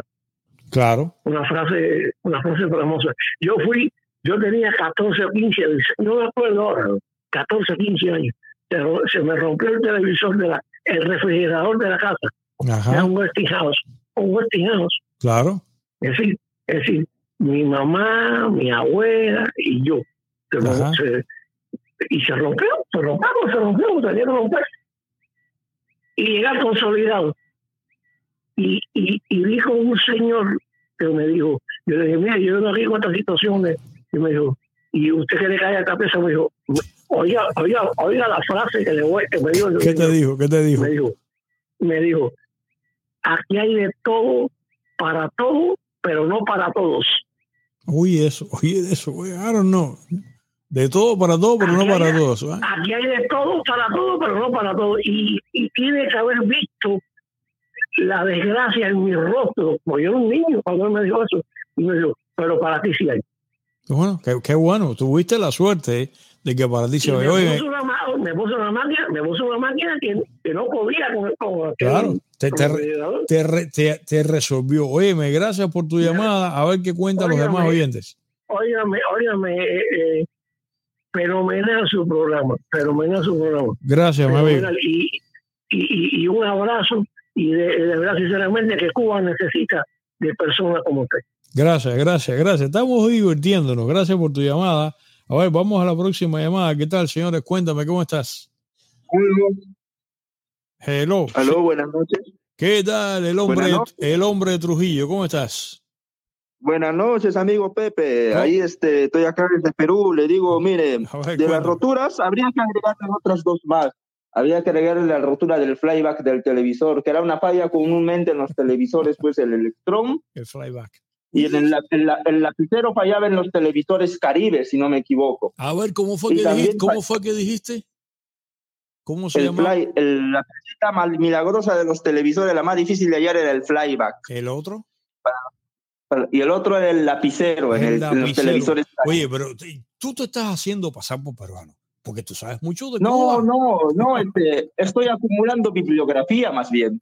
Y otra, y otra falla también era el, era el, el, compresor de gases del televisor este CRIM. El CRIM, el CRIM era una, era una, válvula de, de compresión. Eh, eso, será, eso podría ser la cuarta falla. Y la quinta de todas las fallas podría ser este, eh, cuando los circuitos de los, de los radios este, Selena o de los, o de los radios BEF solían fallar. los, circuitos, los circuitos soviéticos no estaban tropicalizados como los americanos. Eran circuitos que se derretían rápidamente y había que reemplazarlos rápido porque si no, el aparato se hacía intransitable. Pero bueno, podría decir que todas las fallas de los aparatos en Cuba a partir del 59 fue una especie de camino de desastre. Lo único bueno de los aparatos soviéticos era, a pesar de lo toscos que eran, de lo malos, era que eran aparatos a los que se le podía dar un sinfín de usos para los que incluso no estaban fabricados. Yo estuve revisando hace días este, noticias sobre el periodo especial, por eso es que lo rogaría a usted, a pesar de que no pude participar en el programita del arroz con talco, de que hicieran una, semana de todo el periodo especial. ¿Por qué? Porque hay bastante material que sacar de allí.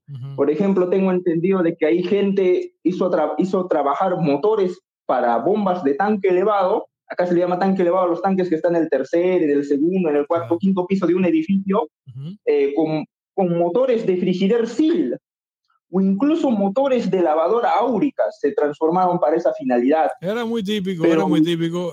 La, lavadora áurica, eh, que había dos modelos, el 70 y el 80, no solamente quitarle el motor, a veces se lo quitaban y lo convertían el motor en un ventilador, le ponían una aspa. La, la la lavadora como tal, sin sacarle el motor, yo tuve, yo lo, yo lo hice para evitar eso de tener que subir. El, yo tenía un tanque de agua en el apartamento de La Habana más alto, como estaba por encima de mí, para no que terrible, era el cubo, el balde, subirme en la meseta, entonces echarlo encima, bájate otra vez, repite la operación.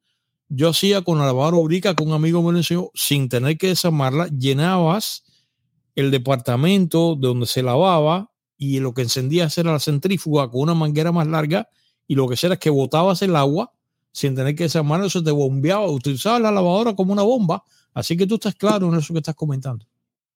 Sí, y después también, este, después de, eso era lo bueno, se le podía dar múltiples usos, por ejemplo, este, incluso se dañaba el motor de los ventiladores órbita, se hacían con eso batidoras criollas y todo lo demás. Incluso, los incluso esos despertadores soviéticos de lo que usted habla, los cristales de esos despertadores, una vez ya este, el despertador desahuciado, todos, se los llevaba a los técnicos clandestinos que hacían pues este, lunas para los relojes Polyot, para los Slava, para los Raqueta. Bueno, hace días acá en Perú, en internet, había un, había un señor que supuestamente había sido un ex militar peruano en los años 70, había traído relojes Polyot y los estaba poniendo a la venta. 100 soles cada reloj. Pero bueno, este, obviamente para motivo de coleccionismo. Pero volviendo al tema, eh, los aparatos que vienen a Cuba después de los 90 vinieron de una calidad peor que la de los soviéticos. Y esos aparatos, ahí sí, olvídate de, estar, este, de estar dándoles una segunda vida, porque no se puede. Porque los aparatos que más fallan a partir de esa época, pues está el famosísimo televisor, pues Atec Panda, que tenía fallas de sonido e imagen. Al menos en los televisores que usted habla, de los 60 o 70 o incluso los 80, solo fallaba una cosa y el resto podía sustituirse. Claro. claro, eso sí, si es que tú mandabas a alguien que robara un televisor, cosa que también se hacía. Era común que se robaran las cosas, sobre todo de las casas que estaban selladas, de gente que se iba del país y casas que estaban antes inventariadas, se robaban las piezas y era fácil revenderlas. Oye, eres, eres gracias por tu llamada. Espero que tú seas, que tengas una cátedra en Lima o en Trujillo, que es donde estás, y le expliques a tus compatriotas cómo funciona Cuba, porque está súper bien enterado, ¿eh? Yo lo sé, por eso, mire, a mí yo no he votado por Pedro Castillo, jamás voté por él. Es cierto que la segunda vuelta fue un proceso polémico, pero jamás votaría por gente que, que, este, que tiene unas monsergas de justicia social, pero que no sabe ni siquiera cómo llevarlas a cabo. Vamos a cruzar los dedos por, por Colombia, que la elección es este fin de semana. ¿eh? Sí, esperemos, esperemos que sea así.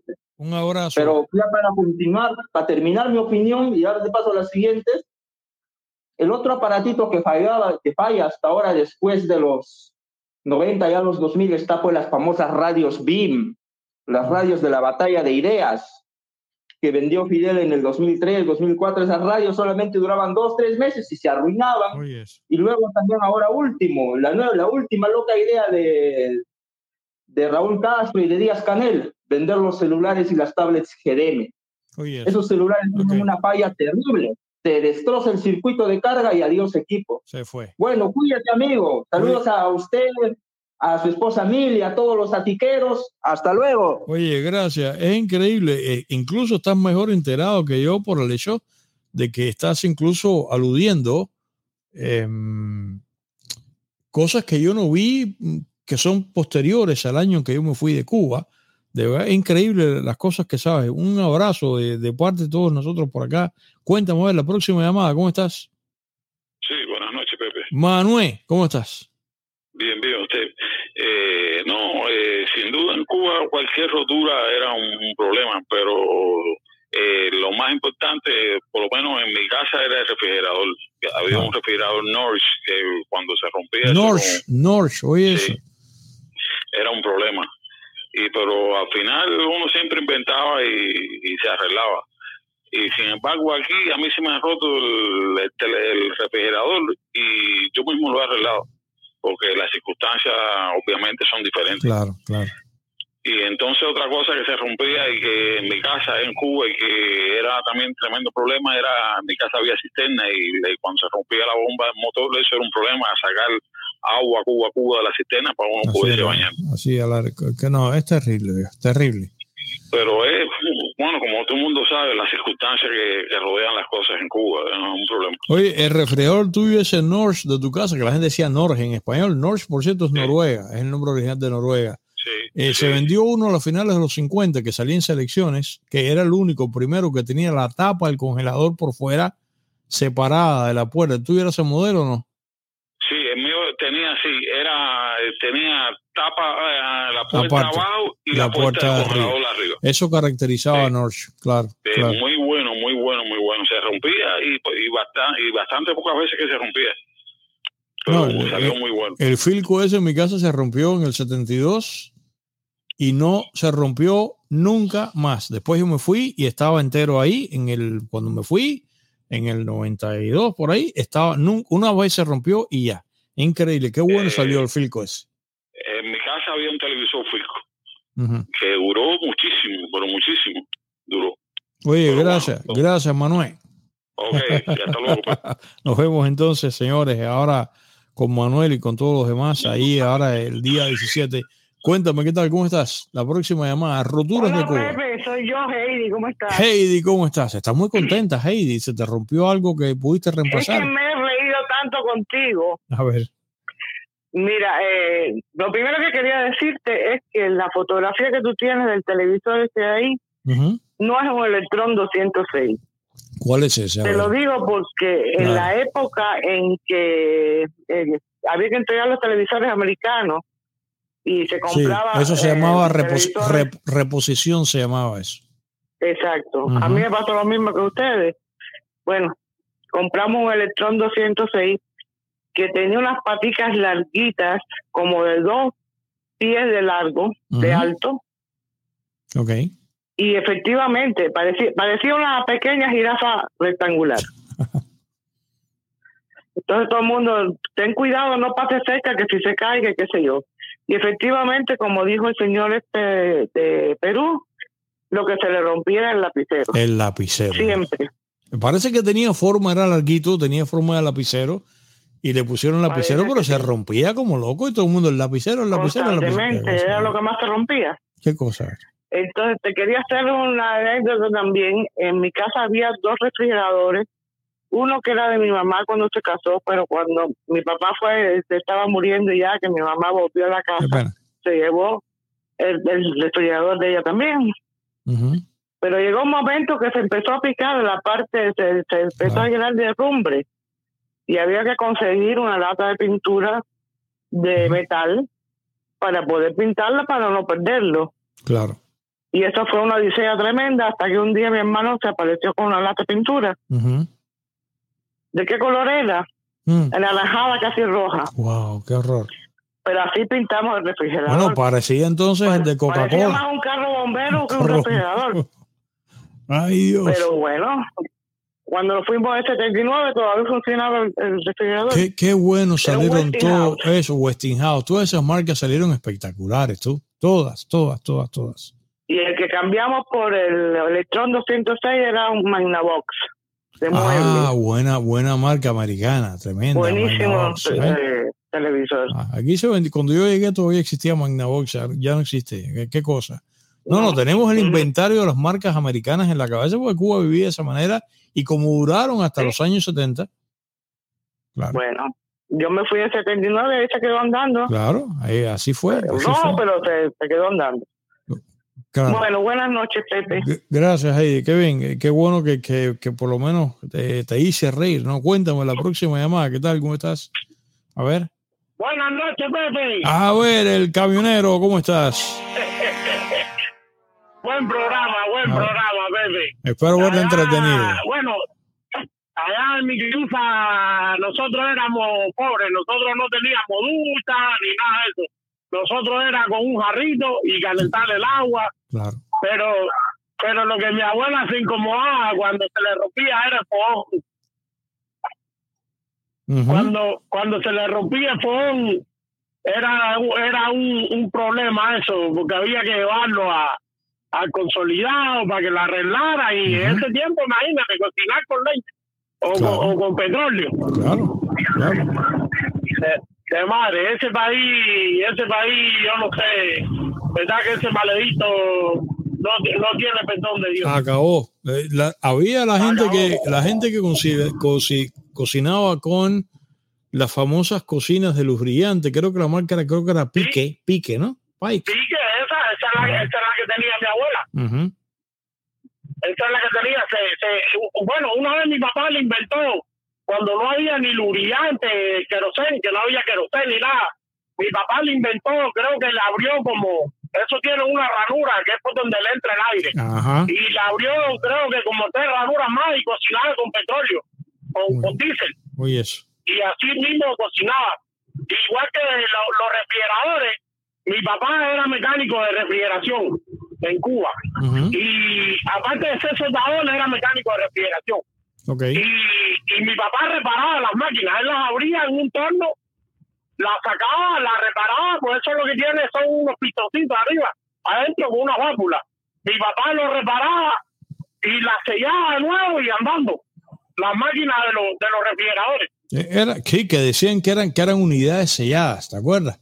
No, no, no, mi papá las abría en el torno, mi papá las ponía en un torno y las abría la reparaba, eso es lo que tiene, un pistoncito con dos vapulitas. Y, y, y mi papá lo reparaba y después la, la soldaba, la sellaba de nuevo, soldada, con soldadura eléctrica y, y ya quedaba perfecta. Se rompía. Reparó, mire, ahí en se rompía mucho en los refrigeradores. Esa es la rotura más noble que había. Una pieza que se llamaba capacitor. Y eso sí se ah, conseguía. sí. Eso era para cuando arrancaba. Un para cuando arrancaba. Eso era. Uno aprendía, dice, bueno, arrancas el capacitor, claro. Y mi primo, mi primo, un primo muy querido que yo tenía, que ya murió, él, él era mecánico de televisión y los televisores Caribe y los Cream, lo que se le, lo que se le dañaba mucho era el playback y el multiplicador. Ah, el multiplicador, la otra cosa. Y, mi primo lo reparaba también. Él cogía y lo reparaba. Y lo ponía reparado también. Eh, no, no. Yo te digo, si, si Cuba fuera como los Estados Unidos, Cuba estuviera más adelantado que Japón. Porque lo que inventa el cubano no lo inventa nadie. No, tiene razón, tiene razón. No, es, increíble. Eso es otro programa que sería como una segunda parte de este. Los inventos cubanos, el encendedor, el calentador. Porque e incluso la otra cosa, hoy me estaban comentando por tres meses ahí, Caro y Pistacho, que me decían, y yo lo dejé fuera, que muchas veces estas, las roturas proponían unos remedios que eran inventados y se remediaba algo que no era exactamente la reparación per se o como tal, sino era una cosa de curita y echabas a andar la cosa otra vez reparada, renqueante ahí y la cosa seguía funcionando, ¿no? Increíble. Así mismo es.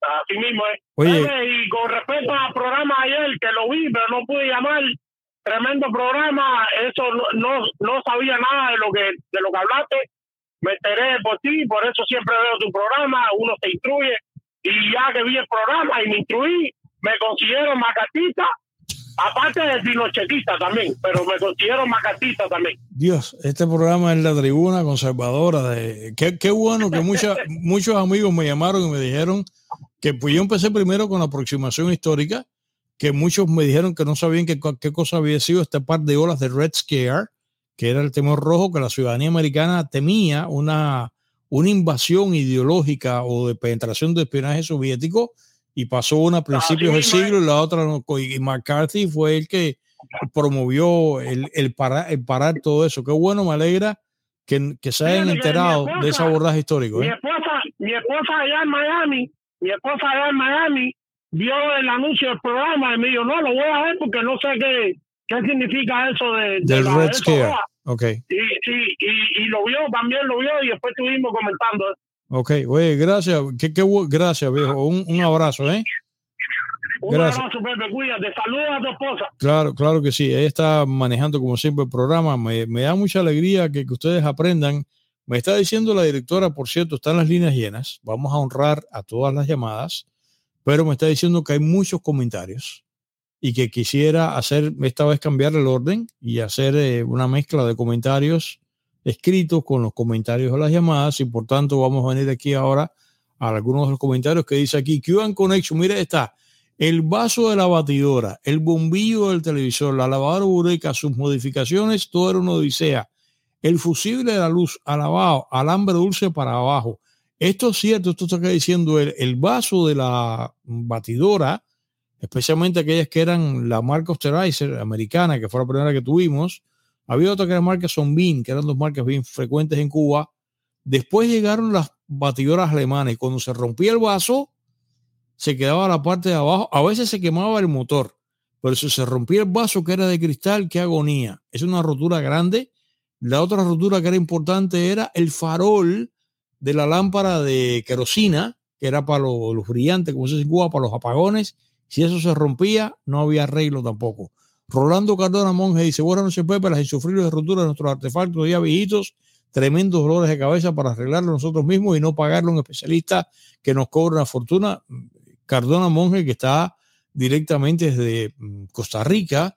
Carlos Ramírez dice, buenas noches Pepe Mile, otra rotura importante era la de las eh, motores o bombas de, de agua de las casas donde hubiera cisterna, que es lo que estábamos comentando, esa una rotura terrible Steve Michael Paro Valdés, que está siempre en Canadá, dice, sí, dice, si hablamos de roturas, esa es la historia cotidiana de la familia cubana en nuestro Alcatraz caribeño. Mira qué buen comentario, desde que tristemente los Castro secuestraron nuestra nación. Gracias, Steve, por ese comentario. ¿eh? Y Albert Ramis dice, hola Pepe, saludos de Panamá. Gracias, eh, Albert. Ok, Alex Soso cuando llegabas a la escuela y te decían se rompió la cocina a pique. Sí, porque estas cosas pasaban a veces con mamá, que era la ama de casa, y uno estaba en la escuela y papá estaba en el trabajo. y cuando llegamos en la tarde la mala noticia y a veces esa mala noticia complicaba ya el resto de la noche porque impedía ejecutar algo que se había planeado de cocina, en fin. Appalachian Vila, el auxiliar de las reparaciones en Cuba, las laticas con tornillos, clavos, arandelas y todo lo que potencialmente podía ser usado para resolver un arreglo. No se botaba nada, había una latita, como decir así, con todas esas cosas. Felipe Final dice, buenos días, Pepe y Mili. Él está en Alemania, por eso que dice buenos días. Y todos los atiqueros, hay que preguntarse qué es lo que funciona en Cuba. Todo está desbaratado, dice él. Claro que sí. Y Marco Cebeso, Argentina, señores. Dice una vez intenté comprar la junta. Esa es la otra cosa. Cuando se rompía la junta o se vencía y no se llevaba bien, empezaba a botar aire frío y se podía romper. Dice una vez Marcos, cuando una vez intenté comprar la junta de frigidaire en mi país para enviarlo a Cuba, pero aprendí que no era más fácil derrocar la dictadura debido a los aparatos que hay en Cuba. Dime tú, ¿qué cosa? Y punto incómodo, tiene una fotografía comiquísima ahí, punto incómodo, tiene un maledicto ahí en la, en la piscina. Dice, las cámaras, las bicicletas viejas que uno tenía, las mías tenían como 70 mil ponches, llenas todas de, era un quesito, claro que sí. ¿Ustedes se acuerdan cómo se cogía cara con periódico? Yo aprendí a hacer el ponche a la bicicleta. Caro pistacho. Dice, en Cuba todo material es arreglable. Todo es arreglable en Cuba. Claro, el concepto arreglable. O sea, reparable, ¿eh? porque se arregla. En Cuba se dice arreglar. Alex Oso, Orlando, desde California. Muchas veces fui a la escuela con la camisa estrujada porque la plancha se rompía. En ese momento nos da risa, en este momento nos da risa hoy, pero entonces era triste. La plancha era otra, si se rompía la plancha y las planchas se rompían. ¿eh? Especialmente aquellas planchas americanas que dice aquí, Caro y Pistacho dice, la Suiza se volvía sillón, está comentando Caro y Pistacho. Y Ricardo Turbo eh, Mamani, que nos acaba de llamar desde Perú, dice, las resistencias de los transitores de la radio Selena, los rebobinados de un ventilador órbita o, las bombas, o de las bombas de gasolina y pastillas de freno de los autos Lada, Fiat y Moscovich. Las roturas también de los, de los carros era, como te cuento, parabrisas quebrados, aquello era de pesadilla. Era ya desgraciado el carro, imagínate tú, Yasmín, señores, y como, como una rotura del refrigerador americano, no, como una rotura del refrigerador americano, no había nada. Mi pobre madre pasó por eso más de una vez, ni acordarme siquiera, había que poner los chícharos en la terraza toda la madrugada. Eso era, dime tú, para que, para que durasen, ¿eh? A la noche siguiente. Alex Soso dice, Pepe, tienes una magia para transportarnos al pasado. ¿Cuántos recuerdos, bendiciones para ti?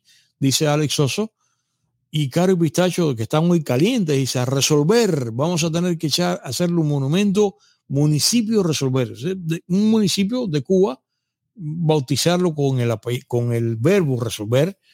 Eh, Gary Bosch dice, hola Pepe, como era casi imposible reemplazar lo poco que se tenía, surgió la recogida de oro y plata, así por las joyas de la familia, se podía comprar un ventilador. Gracias por tu programa. Por cierto, yo no cambié nada mi casa había unas cosas de mi mamá que había dejado y yo no las negocié, pero tengo que hacer ese programa, eran las cadecas, ¿cómo se llamaban? Tengo que hacer ese programa, lo voy a hacer desde fuera, porque yo no cambié nada, por ese programa hay que hacerlo cuando crearon eso de que tú entregabas oro y plata y te daban eh, la posibilidad de comprar electrónicos y hasta un auto.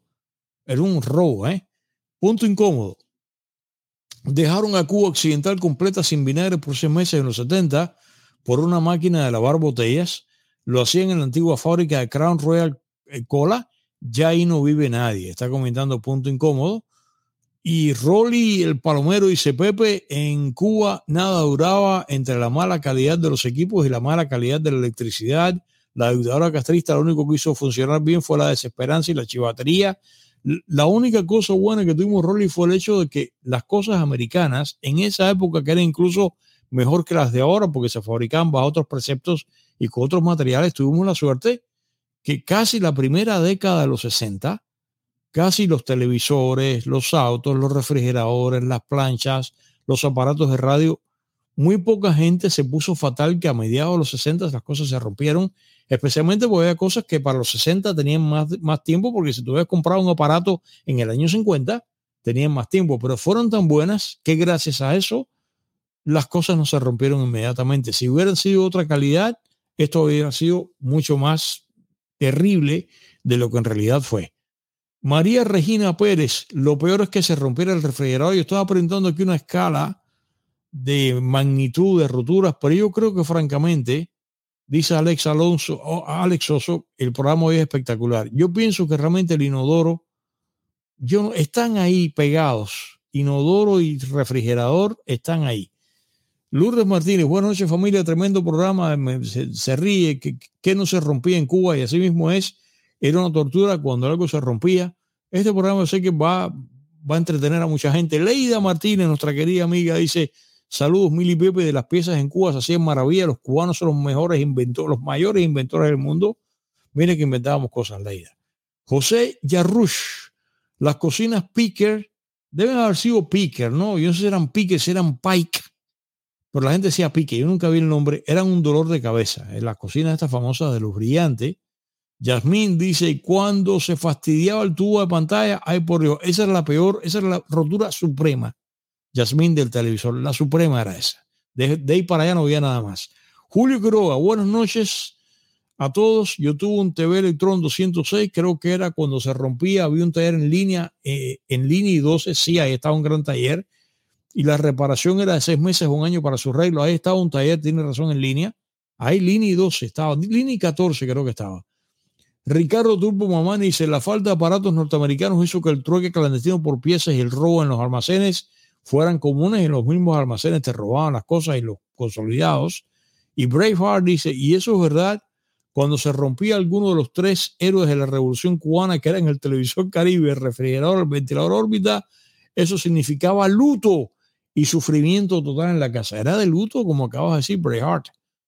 Y Yasmin otra vez comenta, dice, los inventos de hacer ventiladores con motores lavadoras rusas que tenían unas aspas que parecían de helicópteros y de noche dormías con miedo que te cortaran la cabeza o un pie.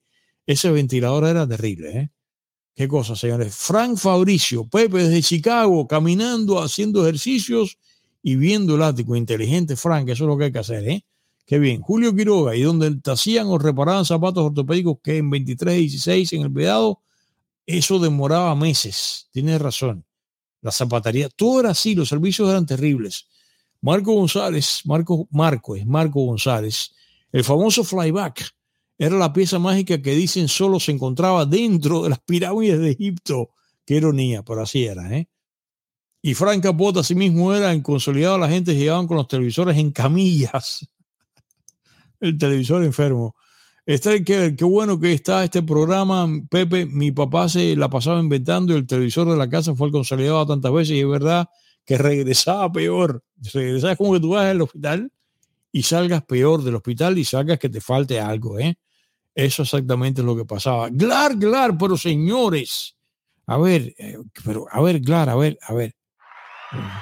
¿Dónde está? ¿Dónde se está metida? Mujer, como dicen los españoles. Qué bueno, caramba, que estás ahí. Esperamos vuelta el día 17, ¿sabes? Frank Morales Domínguez en Cuba vivía un edificio, vivía en un edificio de dos plantas. Recuerdo cuando se rompió el motor que llevaba el agua al segundo piso, horrible. Es una rotura, dice Frank Morales Domínguez. Julio Quiroga dice ponerles unas tapitas o suelas de zapatos. A los zapatos había una en 17 y F en el, de, en el Vedado y era un mes con buena suerte. Todas las reparaciones entre Frank Capote dice, pero los técnicos de los consolidados iban a las casas también, llegaban con una maletica con una pila de tarecos adentro y no tenían la pieza. Entonces, este que decía, hay que llevarse el televisor por consolidado, que es una cosa terrible, porque primero, yo llegaba en la época como el 64 por ahí, voy a este comentario ahora, que llegaban con el carrito, un furgoncito, y se lo llevaban. Pero llegó un momento que ellos te decían el diagnóstico, pero tú tenías que llevar el televisor por tu cuenta, el transporte se acabó. Era un empeoramiento total. Prestige Entertainment One dice, muy buen programa como todos los que hace, felicitaciones, gracias Prestige por ese comentario. Esther Keller, Dios mío Pepe, como me he reído oyéndote, y es que todo eso pasaba, es que yo traté de hacerlo de una manera irónica, porque como suelo decir que nos queda sino reírnos lo que nos hizo llorar. Frank Fabricio, Pepe recuerdo su despertador, Teníamos otro en casa, más rectangular, pero igualito. El rectangular creo que era el eslava. Eh, el plástico sí se amarilla, el plástico se oxida Este como parece que este estaba mejor conservado, pero se ponía amarillo, tienes toda la razón, de, lo viejo, ¿no? Amarillado el plástico. Geraldo Pérez, te voy a hacer llegar un radio juvenil 80. Mira, yo tengo aquí un, eh, acumulando cosas, tengo un BEF ahí, tengo una cámara Scenic que me regaló mi gran primo, el violonista Forte, caray, Orlando. Eh, Emilio Álvarez, me gustó lo de las dos pulgadas de estalactitas. Como medición del tiempo, apretaste amigo Pepe Forte. Un abrazo de tu amigo Emilio Álvarez de Texas. Gracias, Emilio, por estar como siempre mirando el programa ahí. Amparo Méndez. Señores, qué trabajos hemos pasado, comenta Amparo Méndez y Alex Acosta de Pepe, de carro nada, en el barrio mío montamos el TV, un vagón de construcción o alguna chivichana y andando consolidado y la trepidación esa lo mataba, ¿sabes? Pero bueno, no había otra manera que hacerlo. Era como llevar un enfermo en parihuela. Rubén Díaz, buenas noches, Pepe, te quiero nada. Esa dictadura es el gran reino de lo absurdo. Claro que sí, el reino del revés, como decía la canción de Marlena Wash. Eh, Carlos Mesa, Pepe y Mili, buenas noches. Recuerdo como si fuera hoy cuando en el año 68 se rompió el televisor Emerson. Mira, en mi casa había un Emerson. De mi madre fue algo espeluznante, pero espeluznante, como frustrante. En mi casa, el de La Habana era Emerson, el de Matanzas era un Dumont. Julio Quiroga, yo de los 12 años me la pasé resolviendo cuánto programa había, cuánto problemas había en mi casa, incluyendo los de la cuadra, por problemas de tupición en la calle. Buscar pipas de agua era una locura, está diciendo Julio Quiroga. Y Mercedes Padrón, que, que, va a estar con nosotros otra vez el día de la celebración, dice, saludos Pepe, Emilia Tiquero, todo en Cuba siempre ha sido un desastre. Yo tenía el taller en Avenida 42 de 21 en Playa, también arreglaban las arroceras y en Reina en 31 y la Reina, la soya Reina. En 31 y 64 arreglaban reloj. Esto es ahí, es que era vecina mía. El, el otro taller de relojería era la famosa, que había sido la famosa relojería La Equidad, que se encontraba en Industria y Neptuno frente a los parados, y ahí se, convirtió en el gran taller de reparación de relojes, pero estaba este que dice Mercedes, los recuerdo, ¿sí? Bueno, Alex Acosta, Pepe vivió un tiempo en un edificio, lo peor. Cuando se rompió el motor de subir el agua a los tanques de agua en la azotea, siéntate y sin agua por varios días. Y esa cargadera de cubos de agua, además hubo accidentes, hubo gente que se cayó y se fracturó, ¿eh? Pasa en esa época que a mí, yo me pregunto si hubiera sido ahora, en esa época yo tenía mis 20 años y delgado, para la porra, uno hacía esas cosas, ¿eh? Yo subía los escalones de dos en dos, pero ahora, Fran Morales Domínguez, los televisores en Cuba pasaban más tiempo rotos que en uso. Sí, sí, pasaba eso. Glarg dice, un refrigerador, dos, uno, dice, y este, este es el orden, uno refrigerador, dos televisor y tres ventilador. El ventilador roto, mira, se me olvidó Glarg, eh, los ventiladores les pasaba una cosa que le decían garganta. Sobre todo cuando lo estaban los que se fundían. Pero cuando empezaron a ver los ventiladores de la comunidad, que nuestra familia nos compraba ventiladores que eran unas marcas muy malas, comprados en Panamá y qué sé yo. Los ventiladores modernos, Sanyo a veces eran, que eran plásticos, pero a veces eran muy cabezones y la pieza que articulaba el ventilador con la base se quebraba. Y entonces cuando se quebraba, el ventilador se quedaba así y entonces no levantaba y no podía girar y eso era un problema. Yo descubrí con un tipo que la fundía. Descubrí uno primero que con resina epóxida la pegaba y después en la Habana Vieja yo tuve que montarme en la 22 con ventilador así, en la 22 lleno de gente y caminar por toda la Habana Vieja. A lo mejor ese señor me está mirando el programa aquí ahora. Y entregárselo, ese señor me fundía la pieza de hierro colado. Qué, horrible, señores, ¿no? Tú se me había olvidado la rotura del ventilador. Mira tú, Alex Acosta, el motor del refrigerador, eso cuando dejaba de trabajar, recoge y vete, que no podía dormir por varios días. Terrible, ¿no? De, la, de la preocupación. Frank Capote, en mi casa había un refrigerador marca Mazba. Este de Mazba lo hacía, que eso significa Moscú. El, el Mazba, eh, Frank lo hacía SIL. SIL, la, la, empresa que hacía los camiones, el Mazba lo hacía SIL. Yo los vi, yo los vi. Eh, Morales Domínguez, tan chiquito. En mi casa había un frigider de los 40, me fui de Cuba en el 90, lo dejé funcionando y en un palo, eran buenísimos. Frigider era, todavía lo es, la división de aire acondicionado de, de, de Frankie, mi querido hermano, señores, que estuvo aquí comentando en el programa El Día del Mariel, que lo invité, dice, saludos, Pepe, es que vivíamos en el Macondo cubano. Tiene toda la razón, Frankie. vivíamos de esa manera, ¿eh? en el Macondo cubano. Qué loco, ¿eh? Nada, nada. Frankie pasó por muchas estas agonías, las vio.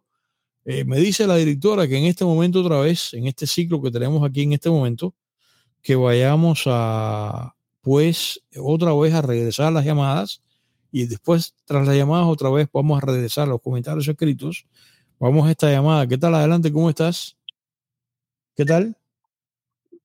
Hola, ¿cómo estás, Pepe? ¿Qué tal? Bienvenida, ¿cómo estás? Es Georgina de Las Vegas. Georgina, ¿cómo estás? Cuéntame. Sí, mira, uh, yo salí tanto tiempo hace de Cuba, como te digo, de los años 67. Ajá. Entonces, en esa época, yo creo que los productos o los artefactos electrónicos todavía se encontraban en buenas condiciones, eran del tiempo anterior, de la época buena, ¿verdad? pero eh, yo sé que el resto de la familia, hasta que yo vine para acá, han sufrido mucho por el problema del, de que se les rompió el refrigerador, la nevera, los, todos los artefactos eléctricos y le cuesta mucho para reemplazarlos. Pero los cubanos maravillosamente son fantásticos en inventar. Resuelven sus problemas lo mejor posible dentro de su alcance. Entonces, este, yo lo único que sí recuerdo que cuando yo estaba chiquita, bueno, jovencita, ¿verdad? A la edad que mi mamá tenía 19, 20 años cuando vine de Cuba. Claro. Y ya tengo 75, entonces ya muchos años. Mi mamá lavaba mucha ropa porque éramos 12 de familia. Wow. Vivían mis abuelos, mis hermanos, mi papá, claro, claro, mis nueve hermanos, imagínese usted. Entonces mi mamá lavaba mucho, mi hermana la mayor, ella cocinaba y se encargaba de eso. Pero a mí me tocaba la lavandería y la, o sea, planchar, la hora de planchar. Okay. Y planchar con tanta ropa, pues un día eh, me apuraba la ropa para mi uniforme de la escuela y, y, y, pues de mi papá. Luego mi mamá siempre almidonaba la ropa, quedaba dura como un palo. Claro, claro. y había que pasar tremendo trabajo para planchar. Así es. ¿eh? Se me rompió la plancha y yo dije, ay Dios, ¿qué verá que voy a hacer? Bueno, pero como yo tenía dos planchas más hechas de hierrito, que tuve que poner al carbón o al reverbero y con eso resolví mis problemas. no era fácil, pero bueno, ese era un problema que yo recuerdo que se me descompuso fuera de la plancha. Los productos que tenían en la casa creo que eran Westinghouse claro, claro. Circo, General Electric. Marcas eh, todos esos otros productos parece que duraban más. Muchísimo, ya. Eso era referente a ese caso. Uh, referente a lo que usted dijo de, la porcelana, que se le rompió el toile y eso, es cierto, la porcelana es muy, pero muy peligrosa, una cortada de una porcelana. De, verdad que sí, que lo es, no, no, es, no es folclore, no es folclore mito, es, verdad que sí que es peligrosa. Es inmenso el dolor que recibes tú con una, yo me di una cortadita pequeñita con porcelana por un figurín que se me partió. Un figurín, claro. Y entonces, pues, este, sé que es, es, es horrible. Sé que imagínate, si se transforma un toile y te cae una pierna o algo, es, grave. Ok. Porque eh, le quiero pedir disculpas porque ayer yo no pude ver el programa, lo miré en la noche, ya que se había acabado en la noche antes de acostarme, me lo miré. Okay. Y fue muy interesantísimo ese programa y me lamento mucho porque yo la verdad que por estar viendo el béisbol y, el fútbol, el balompié, está bien, está bien. pasé todo el día en eso y se me pasó la hora de, de, mirarla a usted porque todos los días me gusta verlo, ¿ok? Ok, está bien, perfecto, está bien. Gracias, uh, Una cosa que me llamó la atención fue que los colores que usted le puso a la bandera americana, blanca y roja, con el... Con el la, la hoz y martillo. La hoz y el martillo me recordó de algo, me dice que estoy tomando tiempo en esta conversación, pero mi papá en el año 62 escribió una, una poesía que se llama Mi bandera. Okay. En esa, la poesía que sacó decía esto, tres colores ostentaba mi bandera cuando en el asta orgulloso coloqué. Era el símbolo de paz y de esperanza que la estrella solitaria iluminaba con su fe. Hoy, después de tres años transcurridos, prisionera del martillo y de la hoz, se encuentra toda enrojecida por el odio desatado por Lenin y Khrushchev. Mira qué bien. Pobre patria, yo pensé verte algún día florecer entre las flores de Martí y fue el odio y el engaño que nos trajo el 26 de la fiesta con Fidel. Wow.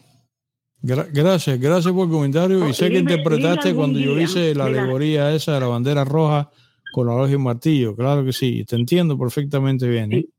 Oye, gracias, Georgina. Al final ya mi papá puso ahí, libre algún día de las cargas comunistas, mi bandera, yo te espero ver libre otra vez. Claro. gracias, gracias, Los colores y la estrella solitaria iluminarán y con la fe de nuestro pueblo volverán a renacer. Eso es todo. Gracias por todo. Gracias, Reina. Gracias por tu llamada. Y el programa de anoche todavía está dando que hacer. ¿eh? Gracias por ese comentario. A ver, vamos a la próxima llamada. ¿Qué tal, señores? ¿Cómo estás? A ver. Eh, buenas noches, JMRC. JMRC, ¿cómo estás? No tuve muchas cosas que escribir porque la verdad que me reí muchísimo con todo. ¿no? No, yo recuerdo algunas cosas que sí se rompieron, pero bueno, yo la daba solución, yo siempre tenía esa, esa posibilidad. Yo, quería mencionar, Pepe, y creo que está dentro de un contexto del programa, que esas situaciones de que se rompe y paso trabajo para buscarlo, llegaba un momento que ya no puede resolver, se rompió. Y recuerda las asambleas de producción y servicio y la de otorgación de, de efectos electrodomésticos para las casas. Ajá. ¿Eh? ahí se manifestaban las peores eh, inmundicias del ser humano. Claro, claro, tiene razón. Echaba a la gente a fajarse en una asamblea en el trabajo. Las mujeres diciendo, no, imagínate, yo llego a mi casa a favor y los niños hace cuatro horas que salieron del trabajo, de, de la escuela, y entonces están en la casa mataperreando porque no tengo televisor, porque se rompió, y entonces tocando la fibra a la gente para que le tocaran el puñetero televisor de cuatro que iban a, a entregar masa de 150 trabajadores. Y lo mismo sucedía con el resfriado. Por favor, la gente se mataba, se peleaba. Eso es un aspecto. Que sí, la vez, tú sabes que ese, ahora que tú lo mencionas, eh, JMRC, y yo tengo que hacer ese programa aquí de lo que se llama los artículos dados, que no eran dados, lo tenías que pagar, que fue, es un fenómeno de los 60, la famosa asamblea de méritos y de méritos, que había una lista y entonces pasó que amigos y compañeros de trabajo en esa asamblea terminaron enemigos mortales porque se atacaban porque estaban peleándose por el derecho a adquirir un refrigerador o un televisor, ¿no? Ese programa tenemos que hacerlo aquí. Mi papá nunca estuvo en esa... ¿eh? En mi casa afortunadamente había de todo antes del 59 yo, yo, tengo, yo toco ese punto porque estamos hablando de rotura. Claro. Eso, para mí es una rotura gravísima también. Una Además, Qué bien. El cubano tuvo la posibilidad de con su inventiva y sus soluciones eh, eh, eh, inventando, ¿no? De resolver. Aún no se ha resuelto. Todavía se fajan la gente como animales. No, el país está roto. el país está roto. Mm. es una rotura grave. Bueno, ya eso es todo. gracias, JMRC. vamos a ver, oh, gracias, qué buen comentario, qué buena, eh, qué buen paralelo y qué buena alusión a ver si el país es, es reparable o arreglable, como decían Caro Pistacho. Pero eso, eso que tú acabas de decir es una maravilla. Una maravilla no es terrible, me refiero a una maravilla a la manera de razonar. Cuéntame la próxima llamada, ¿qué tal? ¿Cómo estás? Buenas noches, Pepe. ¿Qué tal? Bienvenida. Mi nombre, mi nombre es Gretel y es la primera vez que, que llamo a su programa. Gracias, Gretel. bienvenida. es la primera vez que lo veo. A mi esposo es el seguidor de, usted y yo lo veo ah, con mi esposo todos los días. Gracias. Este, yo soy, simplemente vi el, el tema de hoy y eso me recordó. Um, yo tengo 36 años, o yo nací en el 86 y me tocó el periodo especial. Ok. Y yo recuerdo que yo vivía en un edificio, en un cuarto piso, ahí en Holguín, yo soy de Holguín, eh, frente, al, eh, frente al, a la fábrica de cerveza Bucanero. Ok. Y yo recuerdo que con mi mamá y mi hermana teníamos que bajar e ir a otras casas que, que tenían posibilidad de tener el agua más, eh, más fácil Y entonces teníamos que cargar los cubos de agua para allá, para la, para la casa. Y era, imagínate tú, unas niñas con, hambre, este, un cuarto piso, y eso era diario. Y también me recuerdo que eh, mi mamá tenía una, una lavadora de las rusas. Aurica. Y se le abrían, se le abrían huecos a la lavadora. Y yo recuerdo que ella como que derretía las velas y para taponear los huecos para que no se saliera el agua o poder lavar. Bueno, tú sabes. Y, pero bueno, eso era todo.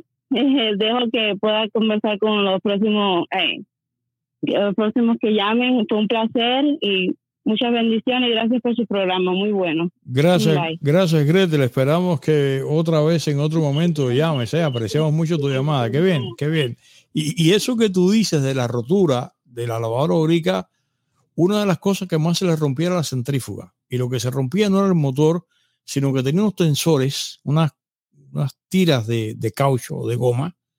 Y cuando eso se rompía, como ella estaba dando toda velocidad, ¿qué pasó? porque era bimba, pues, pero el estruendo que aquello sí parecía que habían llegado los americanos. Bamba, bamba, bamba, entonces, y entonces, párala, párala, porque es como que se mata, se mata, se mata.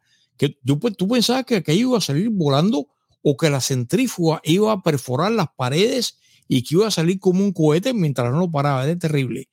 Y la otra cosa que te para, a mí eh, yo vi eso delante de mí, romperse la urica, la centrífuga, aquella, la primera que yo no tenía de qué cosa era, y la otra cosa que era terrible, que a mí un día casi me mata el corazón, fue que uno de estos ventiladores, este que a mí se me rompió, se quebró la garganta esa de madrugada. Entonces tú estás, o tú estás durmiendo, y tú estás acostumbrado a los ruidos del ventilador que...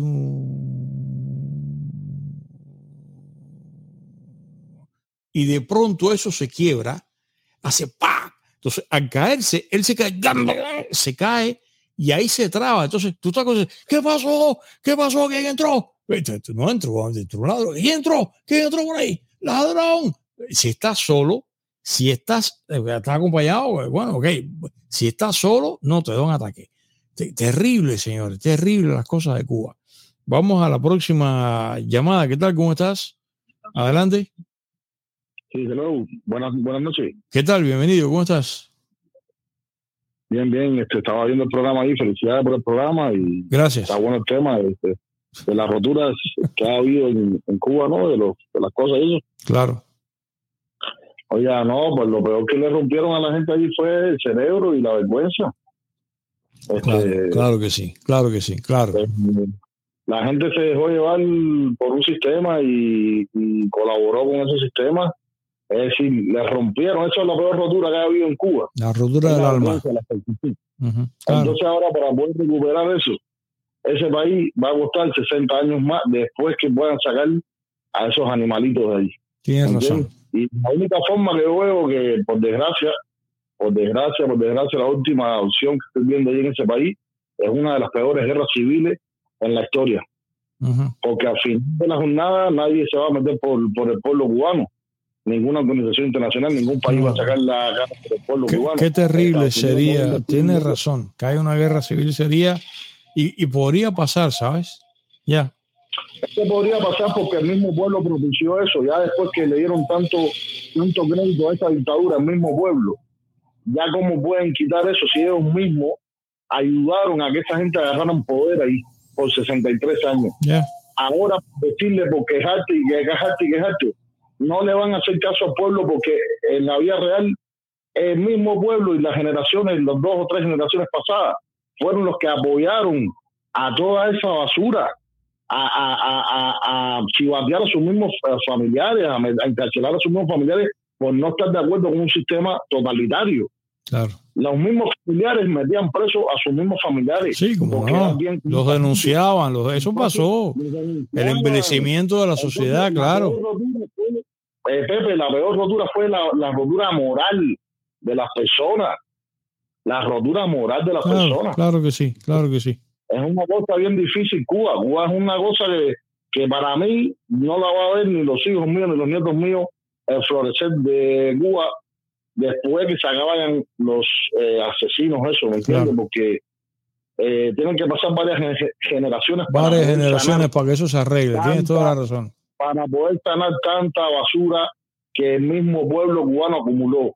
Porque ahora yo no le puedo servir a, a una persona y después decir, ay, no, yo me equivoqué. No, es que tú le serviste y tú apoyaste toda la basura que venían haciendo. Claro. Entonces ahora te estás quejando después que tus generaciones pasadas, los más para mí los más inocentes son las, esta última generación claro. que nunca participó en nada, nunca Heredó todo esto, tienes toda la razón, tienes toda la razón, claro que sí. Exactamente, heredó esa rotura moral. Esa es la rotura, Pepe, que es la que yo creo que es la peor que hay. No, eh, no, no, no, qué bien, o sea, qué, buen comentario. En esa pregunta que yo hice de cuál es la peor rotura, eh, la rotura del alma, la rotura de la, nación, Tienes toda la razón. Eh, ah, eh, gracias, viejo. Un abrazo. Eh, dicho así ahora la cubana, apretaste con ese comentario. Francamente, lo había dicho hace un momento de semejante manera JMRC. Sí, la rotura del alma, claro que sí que tiene razón. Vamos, señores, a acabar de agotar las llamadas que nos quedan, de acuerdo con la hora, para pasar comentarios. Cuéntame, ¿qué tal? ¿Cómo estás? ¿Qué tal? ¿Cómo estás? Buenas tardes. ¿Qué tal? ¿Qué tal? Era, era para darle comentario, como decía, esto fue un amistad que vivió aquello y él me contó una vez los, eh, ventiladores asesinos, como le puso él, dice que, que, un día le dice al amigo, dice, oye, coge este motor y mira lo que puede hacer con él. Y dice, ah, te voy a hacer un ventilador. Y dice, lo único que no va a tener reja para protegerte, eso, bueno, mientras que me ponga fresco en la noche no hay problema. Y entonces lo puso a echar fresco y se echó a dormir. Y en la madrugada escucha y cuando se despierta, como tú dices, que, que escuchó y se suspendió y miró para el fondo, si no era por el respaldar del fondo de la cama, le llevaba los pies estaba el ventilador ahí machacando contra el, contra el fondo de la cama. Me hubiera, dice, me hubiera llevado la, las patas. Y yo me he hecho a reír. Dice, ¿cuánto me da alegría que te da risa? Dice, hermano, es que nada más que en Cuba pasa esto. Nada más. Esto nada más que pasa en Cuba. Y dice que le puso cadena. Porque caminan. Caminaba por la duración. claro, lo, andaba. la especial esa francesa para que no se moviera, ¿no? Y lo, y lo puso para que le diera fresco. Compadre, imagínate la, imagínate la potencia de ese ventilador. Zafó la cadena y dice que escuchó y no era que atacó la cama, empezó a caminar por el cuarto. cuarto. No, no, no, no. No, terrible, terrible. Así era, así era. Caminaba, andaba. Y era... Santo padre, ¿qué es esto? Y dice, por eso así pasa en Cuba. Y lo que tú dices, él ha matado el espíritu del cubano. Él ha matado el espíritu del cubano. Lo que tú dices, ¿te acuerdas las últimas antes que él entraba en su crisis de salud? Cuando él hablaba de la famosa olla de, de arroz. Y le decía al pueblo cómo hacer arroz y que, y que si la olla eh, calentaba y se quemaba el arroz, y dice, oye, tú eres vaya, mal o eres mal gobernante o eres cocinero. Y de pronto la hornilla de dos hornillas, y se tiene que poner a tan, a tan punto, porque si no, quema los frijoles, quema todo. ¿Qué, era, eh, y eso era supuestamente está hablando en un punto de política y empezó a sacar los niños y, todo eso que parecía eh, Maledicto Shopping Club. Oye, gracias por tu llamada y gracias por mencionar esto. Vamos a tomar eh, un par de llamadas que tenemos ahí. Esto, esto, lo de las ollas, llegó a ser una cosa patética. Y yo voy a hacer un comentario de eso ya casi cerrando ahí. Eh, cuéntame, si no se me olvida, Cuéntame, ¿qué tal? ¿Cómo estás? Sí, ¿qué tal? ¿Qué tal? ¿Cómo estás? Sí, estás ahí, estás, tu llamada está ahí, ¿eh? Sí, buenas, noches, Pepe. ¿Qué tal? ¿Cómo estás? Buenas noches, Pepe. Te habla por aquí Drone 2562. A ver, ¿cómo estás? Eh, te quería hacer una, una, anécdota. En mi casa nunca hubo botón de agua. Ajá. Y nosotros por la madrugada teníamos que cargar el agua con una polea y una soga, ah. oyendo que guay. Oye, eso. Y mi papá se dedicaba a arreglar las planchas de todo el barrio y lo que hacía con la resistencia, lo que ponía en las planchas de resistencia ponía con cartón, hacía resistencia. Ok. La, con la cartulina de las cajas de key hacía la resistencia de la, de la plancha. Oye, eso con, la cartulina. Yo no sabía eso que se puede hacer con cartón. Bueno, es que seguramente era con grafito, ¿no? Con un lápiz, ¿no? Bueno, no sé. Pero, no sabes, era por un, por un tiempecito nada más. Ok. Gracias, Pepe, por, por, coger mi llamada. Muy buen programa, ¿ok? Gracias, viejo. Gracias a ti por llamar, caray. Y gracias sobre, sobre todo porque fue una llamada tan breve, ¿no? Hacia el final, como no vamos a tomar tu llamada, claro que sí. Vamos a tomar, señores, eh, dos llamadas que nos quedan. Cuéntame, ¿qué tal? ¿Cómo estás? Oh, hablando de qué guay, mira tú, de telepatía, telepatía, telepatía, ¿cómo estás? Cuéntame. Eh, iba a hacer un comentario de lo de la estructura de la de la de la sociedad. Y eso pero ya en parte de oyentes anteriores hicieron alusión a todo esto. Pero te tienes que hacer mira nos falta una cosa hermano a los pepillos tenemos que hablar de los pepillos porque los pepillos también teníamos rotura, la liguita de la grabadora, papi. Muchacho. La grabadora. Muchacho, ¿Eh? terrible. La liguita de la grabadora, el cabezal de la grabadora, el, la pastilla. ¿Te acuerdas de la pastilla? La pastilla era el, circuito integrado, que era el amplificador de, la, de las grabadoras eh, japonesas que venían al principio y se rompían mucho. Y, y la pastilla, papi donde tú conseguías la pastilla de la grabadora. No, y la cabeza, el cabezal, el cabezal cuando se gastaba, el claro. Cabezal de la grabadora. Claro, claro. Para, los, para los papillos, no solo para las vías de nosotros que sufrieron tanto con las roturas grandes. Nosotros también sufrimos la, la, la, la, ¿eh? la pastilla de la grabadora. Espérate, espérate, espérate, espérate, espérate, que hay una. Y la pila, Pipo, y la pila de la grabadora puestas en el refrigerador Claro. Y poner las y cambiarle la temperatura para que subiera un para poquito. Que durara más, un claro, un ratico. Así, era. Un ratico de música. Signing off. Oye, aguanta, tú sabes, eh, eso me estás diciendo de la, de la liga, yo tenía una grabadora Sony excelente, no recuerdo el modelo ahora, que me la vendió mi buen amigo, mi hermano chino, como digo, Raulito León, que mira este programa a veces, le estoy mandando un abrazo aquí él se fue para Canadá, yo le compré la grabadora y la grabadora cuando me la vende antes de irse, un poco antes de irse, empezó a tener ese problema con la liguita. Y él se quedó, porque yo como yo sin música no podía vivir. Yo di con un tipo en Luyano que replicaba la liga con un caucho que el tipo hacía, pero como no era, no tenía la, la consistencia de vida, eh, la, la, original japonesa que tenía lo que hizo fue que se venció. Entonces se vencía, yo la metía en el frío para que se recogiera. Se le llevaba un técnico que era Mario, que era tremendo tipo, eh, Mayito, su hijo que era queridísimo en la familia. Él la desarmaba, la colocaba ahí y duraba entonces un tiempito hasta que otra vez se vencía y se caía. Doy con ese tipo en Luyano, pero esa se quebraba. Raulito me vio padecer tanto por eso que en la primera carta que me mandó de Canadá, le agradezco tanto, porque me hizo eso que tú dices, es que eso que tú dices es cierto, me mandó una carta de Canadá cinco ligas de la, ya cuando le puse la original japonesa una sola, yo eh, después esa grabadora la vendí y nunca más le pasó porque duró un montón de años. Pero mira tú que tú dijiste ahora, eso de la liga, los pepillos también pasamos negras con los aparatos como tú bien dices, con la cabeza, el, eh, la aguja del tocadisco, también se tenía un plato bueno. Así mismo era, viejo. Claro que sí. Oye, un abrazo, ¿eh? Y, tengo la cabeza preparada para tu sombrero, ¿sabes? Así que bueno, dale. un abrazo. Dale, dale.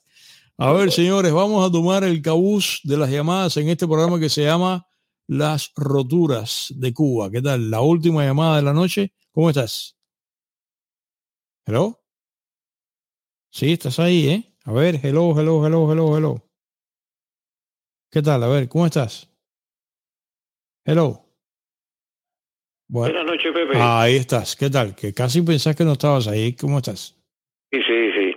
Oye, hermano, eh, yo soy Rolando, el que te apodó como el piloto de la máquina del tiempo. El piloto, de verdad, gracias. Te montas a cada, a cada recuerdo. Mira, ahora mirando la foto del inicio del programa, esa bomba de agua creo que se llamaba Vida 4. Ah, esta no sé cuál es. Mira, esta no sé, no sé cuál es. Vida 4. Y otra pieza muy importante de los televisores que no creo que no escuché que aquí lamentaba era eh, el bombillo rectificador que algunos televisores de los americanos era el 5-4 hay un grupo musical con ese nombre, el 5-4, que era el rectificador, el, bombillo grande cabezón. Ajá. Y el otro importante en los televisores americanos era el 1B3, que era el de alto voltaje. Ok. Ok. Óyeme, eh, cuando hablaste de los radios y los mecánicos particulares, eran muy codiciados. Yo conocí a un amigo mío, que lástimamente murió hace unos meses por el COVID en Cuba, que él trabajó en un consolidado de, de reparación de radio. Okay. Y por directiva del partido, creo que lo habían hecho militantes del partido. Cuando llegaba un radio al consolidado, antes de pasar a repararlo, su orientación era que tenía que romperle la onda corta. Para oye, que la gente no escuchara oye, oye, eso, compadre. Qué horror, qué horror. Tenía que romperle la, la onda corta. Eso creo que no, no lo habías escuchado y a lo mejor ni lo sabías. No, no, no, no, creo que lo había escuchado, pero eh, no, no, además no lo dudo, ¿no? Que le rompiera la onda corta para que no escucharan. ¿Qué no, no, no, eh, lo dijo de buena tinta, él lo hacía. No, no, yo te creo, yo te creo. Pero, pero, como todas las personas, poco a poco, se, eh, unos antes y otros después, se han ido desengañando del sistema, por supuesto se salió de esa mierda. Claro. Y me, y me hacía, me hacía los cuentos. Entonces el radio pasaba Después que él hacía eso, pues departamento donde lo chequeaban. Y a lo mejor no tenía arreglo y te lo viraban para atrás. Y entonces, por eso es que muchas personas no querían mandar los equipos consolidados. No, no, era como tú sabes que como las películas a horror de que cuando está el tráfico de órganos, que si caes ahí te matan para sacártelo. Igualito, la misma historia. Igualito. te cogían alguna pieza importante y te decían que no tenía arreglo eh, hablaste de los refrigeradores marca aire, magnífico. El de mi casa lo compraron mis padres en el año 1949. Wow. Y lo vendí yo 1999 cuando vine acá con 50 años, le di la propiedad a la persona que me lo compró en 150 dólares americanos en 99. Y lo único que en ese tiempo, en esos 50 años, yo le cambié, porque yo soy un chico un poco atrevido y, y hacía mis arreglos, el termostato, o sea, el control de temperatura. Claro, Junta de la puerta, que la, es una junta americana, donde deshace de los impú, perdón, de la junta de impú aquella. Claro. Y lo pinté dos veces pistola. En 50 años. Eso estuvo con su máquina de fábrica, su relay de fábrica, el gas de fábrica. Todo el gas de fábrica, dime tú, el freón de fábrica, wow. Sí, había que inyectarle freón porque estaba flojo en freón. Era con una persona que tú sabes que tiene anemia y que meterle B12. increíble, vaya que. Qué locura. Ah. Yo soy mecánico ahora aquí de aire acondicionado. Ah, Eso pasa cuando o coge un liqueo, generalmente por el congelador, que la gente a veces para, quitarle las cachas usaban cuchillos y perforaban el congelador. Ay, eso es terrible, decían cuchillos jamás. Claro, claro. Exactamente. Entonces, el, de mi casa, eh, el congeladorcito era pequeño, pero de acero inoxidable. Oye, aquello era una tranca, compadre.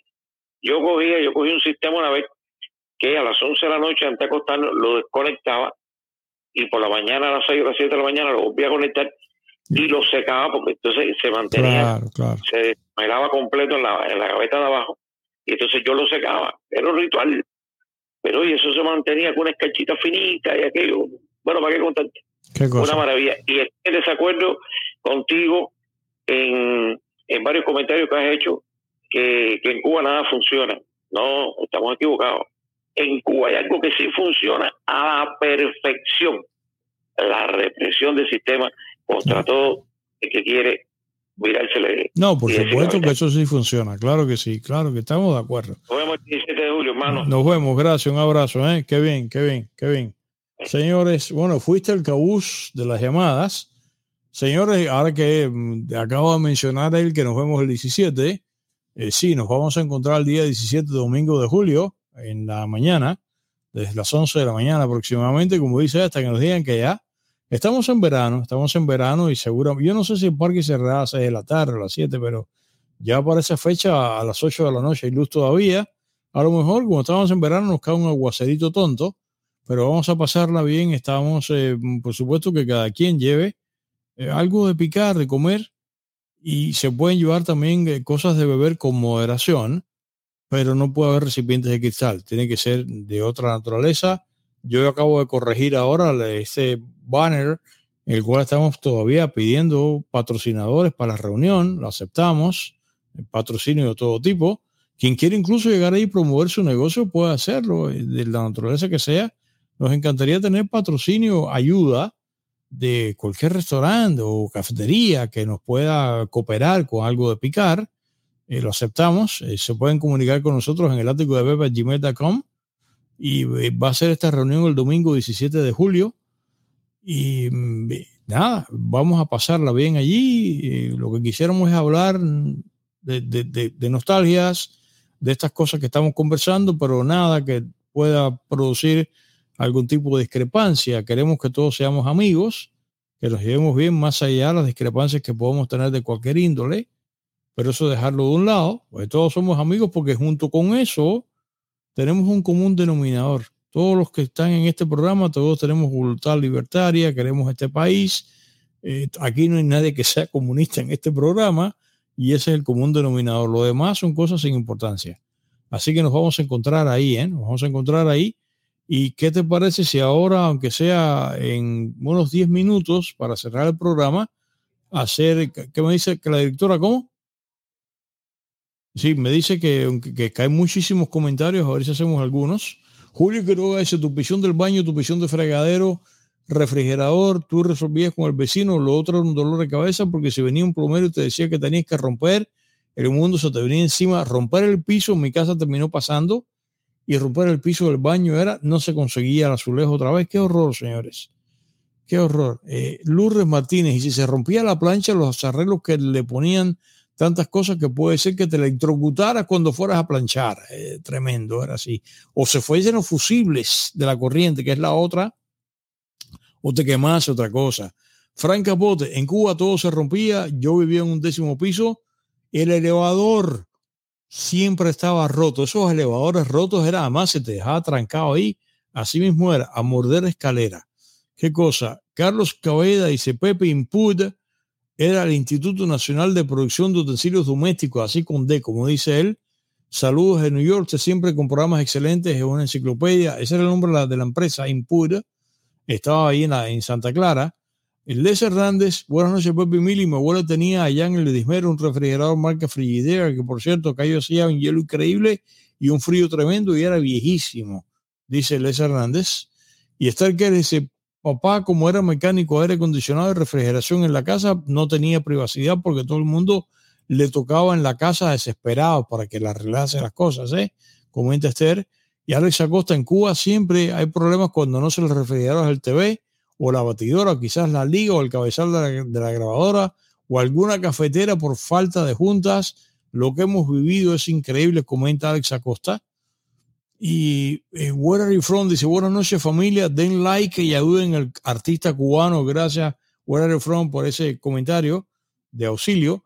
Teresita Muñoz, así mismo Pepe, uno vigilado el refrigerador. Me acuerdo una vez que mi mamá vino del trabajo y quiso sacar un paquetito de carne congelado pegado y lo hizo arrancar con un cuchillo sin quejer, como dijeron ahorita, cogió un tubito de gas y llorando los dos veíamos cómo salía el gas y le ponía el dedo para ver si se paraba aquel salidero o no. Ya perforó y ya se fue a refrigerar ahí. Terrible. Frankie de Barona, más hecho sonreír Pepe, pero en realidad qué triste, qué realidad más triste la que nos tocó. Está comentando Frankie de Barona, mi buen amigo. Horario Front, yo vi unos cuantos inodoros reparados con cemento blanco. Se trataba de hacer eso, cemento blanco, que era que no tenía rugosidad y además mimetizaba, era más decente. Cemento blanco, tienes toda la razón. Mira qué buen recuerdo. Emilio Álvarez tuvo un vecino que llegó a poner una cadena y candado al reflejo de su casa para solo abrirlo cuando llegara el trabajo. Oye, eso, qué cosa. Los aretes de la luna dice, y a dar like, señores, claro que sí, que dar like, agradecemos muchísimo que den like, es importante. Buenas noches, Pepe. El programa ayer sí, súper como siempre, pero el de hoy me he reído como loco con tu narración de la rotura del refrigerador. Gracias, Pepe, eres único y repetible. Cuenta Julio García, que le encanta la aviación. Las roturas del motor, continuó diciendo Julio, para subir al agua era otra tragedia porque había que cargar el agua a cubos las historias de Cuba son increíbles, comenta Julio García. Y Joe Blue Martínez dice, ¿cuántas personas murieron con las quemaduras a las cocinas de querosene? No solamente eh, la querosene, el famoso reverbero, eh, la gente se, se quemaba, terrible, ¿no? Julio García, ahora estoy llorando de la risa con la narración de la rotura del inodoro, está comentando Julio García. Mariel Blues, en los edificios de varios pisos, el principal problema era el motor de la cisterna que bombeaba el agua para los pisos superiores y si no, Mariel, a cargar agua, viejo. Así mismo era. Lourdes Martínez, ahí Pepe, no puedo, qué manera de reírme, me dice Lourdes Martínez. Yo, Blue Martínez, el motor del agua del 12 plantas. Oh my, oh my God, dice ella. No, mientras más alto el edificio era peor. Eh, Carlos Mese Pepe, eres un banquete, estoy muerto de risa refrescando los dos programas anteriores, claro, así como tiene que ser una de cal y otra de arena. Lourdes Martínez dice, en la casa había un ventilador que le decíamos el exterminador porque tú lo ponías en un lugar y en la madrugada lo tenía frente a la casa, a la cara, casi cortándote la cara. Yo tuve un ventilador, eso que me tuve una vez que hacer, que era terrible, ¿no? Base de plancha, tubo que lo sostenía, que era de cañería, motor de lavadora, horrible Salomé Chay se, se, muere de risa. Ahora sí me dio risa el inodoro asesino. No es que eso, fíjate, ya parece que dicen que la, una cortadura de, de porcelana dicen que era incurable, algo así. Yo tenía pánico y además uno temía que la herida fuese en ciertas partes irreemplazables del cuerpo Amparo Méndez, ay Dios, esa turbina me recuerda a la turbina de agua de mi casa. Ella se refiere pues a esto que estamos mirando aquí, me el motor, el motor del agua. Todas eran, estas son de ahora. No encontré ninguna foto de esas, las originales. Dice P Plástica, yo sobreviví ocho meses sin agua en un tercer piso. Ocho meses. Dios, tiene que haber tenido unos molleros así de cacar agua. Imagínate, Franca Bote en mi edificio tuvimos tres años sin elevadores, sin elevadores y yo vivía en el piso número 10. Dime tú, ¿no? Llegas a la casa, tienes que dosificar si vas a bajar o no. Alex Acosta, pero Pepe, había veces que te caía la desgracia un 3 en 1, se rompía el refrigerador, se caía el televisor y los dos días la cocina pique. Conocí muchos con ese programa o ese problema. Te pasaba todo a la vez, te caían todas te cayó carcoma. Where are you from? Ese motor la foto está lindo. El motor de mi vicio era húngaro y búlgaro y hacía un ruido que yo lo oí en el tercer piso. Cuando se botaban los tanques había que hacer una rifa para pagarlo. Qué cosa, ¿eh? Así era. Lourdes Martínez, Pepe, de verdad que todos los programas están súper, pero este es uno de los mejores. Para mí es uno de los mejores. Es una mezcla de muchas cosas aquí, dice Lourdes Martínez. Y María Blues había unos calentadores eléctricos que no eran más que un trozo de madera con un alambre parado enrollado alrededor de que se conectaba la corriente y se metía un cubo de agua. Este va a ser, Mariel, el programa que tenemos que hacer con los inventos, que este era el calentador que habitualmente era una lata de leche condensada dentro de la cual colocaba una compota. Y eso te podía electrocutar, ¿eh? Y, de, y otro el encendedor aquel rácata. Y Frank Capote, estuvimos tres años sin elevadores porque lo iban a cambiar los nuevos pusieron en el terreno de frente y cuando se dignaron a ponerlos, ya les habían robado las cajas de hora. qué horror, señores, qué manera de vivir un país. Julio Quiroga se ríe, dice, yo fui con 11, 12 años a encender el motor del agua de mi edificio, bueno, era mi mamá y ella me enseñó, me mandaba a hacerlo. Mira tú, lo hacía él. Los aretes de la luna, dice, los gritos, fulano, corre, que el tanque se está botando. Era de esa manera, ¿eh? Y el agua corriendo y botándose el agua. Yasmín se ríe, dice, Pepe, qué cómica tu descripción, dice Yasmín. Y José de la Campa, Pepe, en los años 40 en mi edificio encendían el motor y lo apagaban cuando el agua se empezaba a botar. Debe haber sido en los 60, en los 40. El, que había, el que había en el edificio este allí había sido automático, automático. O sea, se vaciaba el tanque y él arrancaba solo y cuando el tanque se llenaba y paraba y si faltaba agua por alguna razón la cisterna no arrancaba, eran automáticos y hubo que romperlos. Frank Fabricio dice, Pepe, estoy viendo hablar y mi vida pasada va desfilando ante mis ojos. Dios, cuánta veracidad en tu relato, comenta Frank Fabricio. Y Verónica González dice, se ríe, dice, ¿cómo me divierto? Como decía el, león de Huckleberry Hound, que decía, ¿cómo me divierto? ¿Cómo puedo divertirme tanto? Pero con este programa se puede pasar de risa al llanto, recordando las vicisitudes que pasamos. Estamos, estamos tratando, Verónica González, querida, que sea al revés, que pasemos del llanto a la risa, que es lo que estoy intentando hacer acá, como esto que respecto de la Cuba de los últimos 60 años, ¿qué nos queda sino reírnos de aquello que nos hizo llorar? Eh? Por eso están ahí colgados de la puerta de la guagua y se van riendo con ese Photoshop que dice. Y Natalia Ibi dice, saludos Pepe Mili, gran, eh, amigos del Gran Ático, es una pena y da vergüenza que el cubano haya vivido remendándolo todo y pensando que lo poco que tenía durara de por vida. Aquí dicen que el cubano todo lo arregla, no, todo lo arreglamos y, nada votamos, no tiramos nada. Bárbara Travieso, si se rompía el televisor y te decían que se había dañado el tubo de pantalla, eso quería decir hacer sombras chinescas para entretenerte. Mira qué clase de frase. Por cierto, Bárbara, tú no habías nacido, creo. Seguramente que no. Cuando yo era niño, ese programa duró muy poco en la televisión cubana en la programación preaventuras. Esto sería entre 6 de la tarde y 7 y media de la noche. Era, era los martes, si no me falta la memoria, un programa muy bonito de la televisión cubana, siendo yo un niño, año 64, por ahí, 63, 64, que se llamaba Sombras Chinescas. Duraba media hora. Ya había unas personas que el programa iban narrando cuentos infantiles con sombras chinescas, pero eran espectaculares lo que hacían con las manos. Ese programa no duró casi nada. Julio Quiroga, Pepe, ¿qué clase de... Dice que láser, mira las cosas que hace el corrector, ¿eh?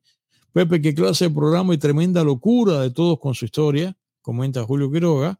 Y Lourdes Martín dice, Pepe, esto ha sido hoy un serial de Netflix como cada capítulo mejor, está comentando Lourdes Martínez.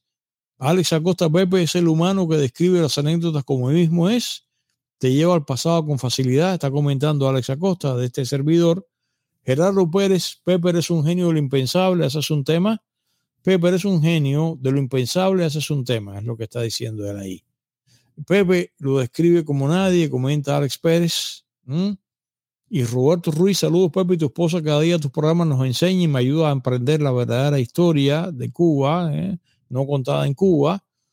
Y a ver, eh, Frank Capote, escuchar, se rompió el motor del agua, eso era como cuando decían se fue la luz. No, no, la luz se fue y viene atrás. No, el motor del agua era, eh, tú sabes, una tragedia terrible. Te robaron el dinero, era como algo así, ¿no? Roberto Ruiz, señores, acaba de hacer en este momento un super sticker como siempre, cerrando el programa. Gracias, Roberto, por esa contribución. JMRC, el año 70, el de gobierno lo nombró año del esfuerzo decisivo. ¿Fue el 70 o fue el 69? El pueblo, por su parte, lo renombró, lo renombró año del esfuerzo decisivo. Por cierto, JMRC, para casi cerrar, eh, los, los, años, como tú estás bien ahí evocando, desde que comenzó el año 59, le a cada año le ponían un nombre. Y en el año 70, después que piso, vino la zafra a los 10 millones y el país quedó arrasado. Había un chiste que, si ustedes lo recuerdan, que te decían, viste, ya le pusieron un nombre el año que viene y era un chiste, pero tú pensabas que era serio. Y, y, tú decías, no, no, no, ¿cómo se va a llamar el año que viene? Y el chiste consistía, y tú no sabes que era un chiste, te decían, el año que viene se llama el año de la chiva suelta. Te decían, eso, ¿por qué cosa es? Dice, porque el año que viene no va a haber ni donde amarrar la chiva. Y era justamente por lo que pasó a la zafra de 10 millones en el año 1970. A ver, señores, ¿qué otro comentario tenemos por acá? Dice Julio Quiroga, señores, también acaba de hacer un super sticker. Gracias, Julio, por esa contribución. Te agradezco muchísimo. Qué bien. Sairis Cardardes. Increíble cómo me reí contigo. Uno se ríe ahora, pero verdad que no es fácil. Nunca viví en edificios, por igual, cuando nos quitaban el agua, qué desastre. Y yo explotaba de ira, me echaba a perder el día lo del agua, uh, Cyrus, la época esa que la casa de Matanzas y la casa de La Habana, que son las dos casas que yo crecí, ambas, cisterna, tanque, el tanque, por cierto, la marca Perdurit, la famosa Perdurit que hacía los, tanques en La Habana, tenía cisterna, tanque y, y la bomba, este. Pero ¿qué pasó? Marianao, históricamente, el antiguo municipio de Marianao siempre tuvo agua. La Habana, lo que era Centro Habana y La Habana Vieja siempre tuvieron problemas con el agua, incluso antes del 59, más o menos. No como pasó después. Pero a cada rato pasaba que decían que se había roto la cuenca de Vento, no sé qué. En el año 75, 75, estando mi hermano menor y este servidor en San Alejandro, se rompió, estuvimos 11 días sin agua. Aquello fue terrible porque descubrimos esas cosas que pasan mi cuadra se quedó sin agua un montón. Sin embargo, la cuadra de 60, entre 33 y 31, esa cuadra tenía agua. Esas cosas de las conexiones. Y mi hermano menor, este servidor, eso fue en el 76. Tuvimos que ir todas las tardes. Yo recuerdo, fíjate las cosas, veníamos de San Alejandro la ruta 22, que todavía eran Leyland en esa época. Y cuando la huevo pasaba por 60, uno miraba hacia abajo y esta señora de esta casita, ahí en 60 de 31 33, tenía una pilita fuera en el portal. Como el agua no se pagaba, esta señora permitió que todo el barrio pues recogiese agua del cubito. Cuando uno, yo pasaba en la huevo, se veía la cola de gente, la fila. Entonces era mi hermano y yo con un cubo cada uno a una cuadra de distancia. El cubo para allá para llenar el tanque de agua y otra vez así. Qué terrible. Yo acababa destrozado y en esa época yo tenía 17 años. Y yo recuerdo que en los 11 días eso que no hubo agua, mi hermano y este servidor cuando pasamos en la guagua así por delante y mirábamos a ver, añorando que un día, y pasó un día finalmente, que no había cola significaba que había venido el agua. Y pasaba, mira, a ver, a ver, no, mira la cola, no vino el agua. Y al otro día, fueron 11 días, hasta que el 11, el día número 11, cuando pasamos vimos que no había la cola y mira, se fue, qué alegría. Mira tú qué cosa, llegamos a la casa y era así como una fiesta que no había que ir a salir a buscar a cargar agua. Qué horror, ¿eh? Qué cosa, señores. Eh, a ver qué otro comentario tenemos, que estamos cerrando el programa. Alex Acosta dice: Hola Pepe, acabo de suscribirme. Gracias, viejo. ¿eh? Tocaste seguramente la campanita. Magnífico el trabajo que hace. Saludos de Matanzas, Cuba, Alex. Entonces eres matancero. Me encantaría tener contacto contigo, que me digas de dónde eres en Matanzas. Yo que quiero tanto Matanzas, ¿eh? Qué bien. ¿Cómo? Dice Ali. Ale, Ale González. Ale, Ok, Frank Capote dice, muchos aquí no saben lo que es subir una bicicleta. Yo sí. Aquí mira, uno metía el brazo así, el caballo, la bicicleta aquí, 10 pisos por la escalera hasta un piso 10. Pero además, el asunto es que las escaleras tenías que torcer entonces la bicicleta con el, el timón y la rueda para que tú puedas hacer la curva. No, no, terrible. Y después bajarla, ¿eh? Yo pasé por eso en la época de hacer el periodo especial con la bicicleta. Yo, Blue Martini, el ventilador y el refrigerador, pero también la lavadora. Eh, en rotura, en roturas está tratando de hacer esta categorización de las roturas que yo propuse al principio del programa. Albert Serrano dice, qué risa me has dado hoy. Me dice Albert Serrano, Belinda Luperón Portales, que es amiga nuestra ahí en, en Facebook. Dice, buen programa, Pepe. Saludos desde España. Mira, estás allá Buenos días para ti, Belinda, ¿sabes? Gracias por estar mirando el programa. Señores, voy a tener, vamos a tener que organizar un viaje a España, ¿ok? Incluida Loli, que vaya con nosotros, para ir a España todos juntos. ¿Qué les parece? Se me ocurrió ahora, ahora que quitaron ese asunto de la prueba, hay que hacerse prueba con el COVID, ni qué sé yo, y a ver si entonces nos reunimos con algunos, por ejemplo, un viaje a Canarias, que tenemos muchísimos seguidores en Canarias, si vamos todos y nos reunimos allá, ¿qué les parece? ¿Qué dice, qué dice la directora? Dice la directora que acabamos. Loli Pérez, excelente programa. Yo no sé cómo ese pueblo llegó a eso. No tiene explicación, aunque el sistema fuera pésimo, se fueron acostumbrando. Eh, ¿Qué remedio, Loli? Dice el famoso axioma, si no te adaptas, pareces. Yo nunca me acostumbré, ¿sabes? Pero bueno. Roger Rivero, hola Pepe, no sé si vio cuando explotaba la olla de presión. El reguero de frijoles era un espectáculo dantesco y había que salir a buscar las juntas nuevas hay que hacer un programa de la olla porque todavía, y aquí con mi esposa me pasa, yo tengo pánico de chícharos, que además al chícharo todavía le tengo tirria. Chícharos en la olla porque dicen que se tupe y era terrible. Que hay una manera de que no ocurra. Belinda Luperón Portales, era todo uno odisea que se rompiera algún aparato, todo un trauma, comenta Belinda. Y Abelito Guter, que siempre está en Quito, dice, saludos de un parque en Quito. Gracias, Abelito, te agradecemos tanto.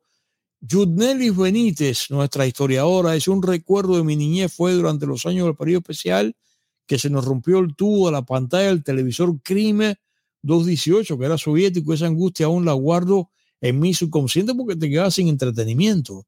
Está comentando Yudnelis Benítez, punto incómodo, dice Pepe, el TV de mi casa cuando se rompió, sufrió una metamorfosis muy simpática, le pusimos un mantel por encima y se llamó Mesita. Qué, cosa, ¿eh? Simpático eso, ¿eh? Julio Quiroga, en un cumpleaños, en un cumpleaños mío me regalaron un radio Sokol el de pilas y eso era un problema. El Sokol era un poquito más grande que el órbita. El Sokol lo que tenía batería recargable, eh, Julio, no sé si recuerdas ese detalle. Sokol creo que significa halcón en ruso. Chris Crown, saludos Mili Pipe, tremendo programa. Me toca, me toca bien de cerca el inodoro, como uno, ¿no? Y el otro, una campana de ventilador Daytron. Mira, marca Daytron, que se bendigo. Me dieron el regañón de mi vida, tanto hacía que cuatro años después yo compré otra.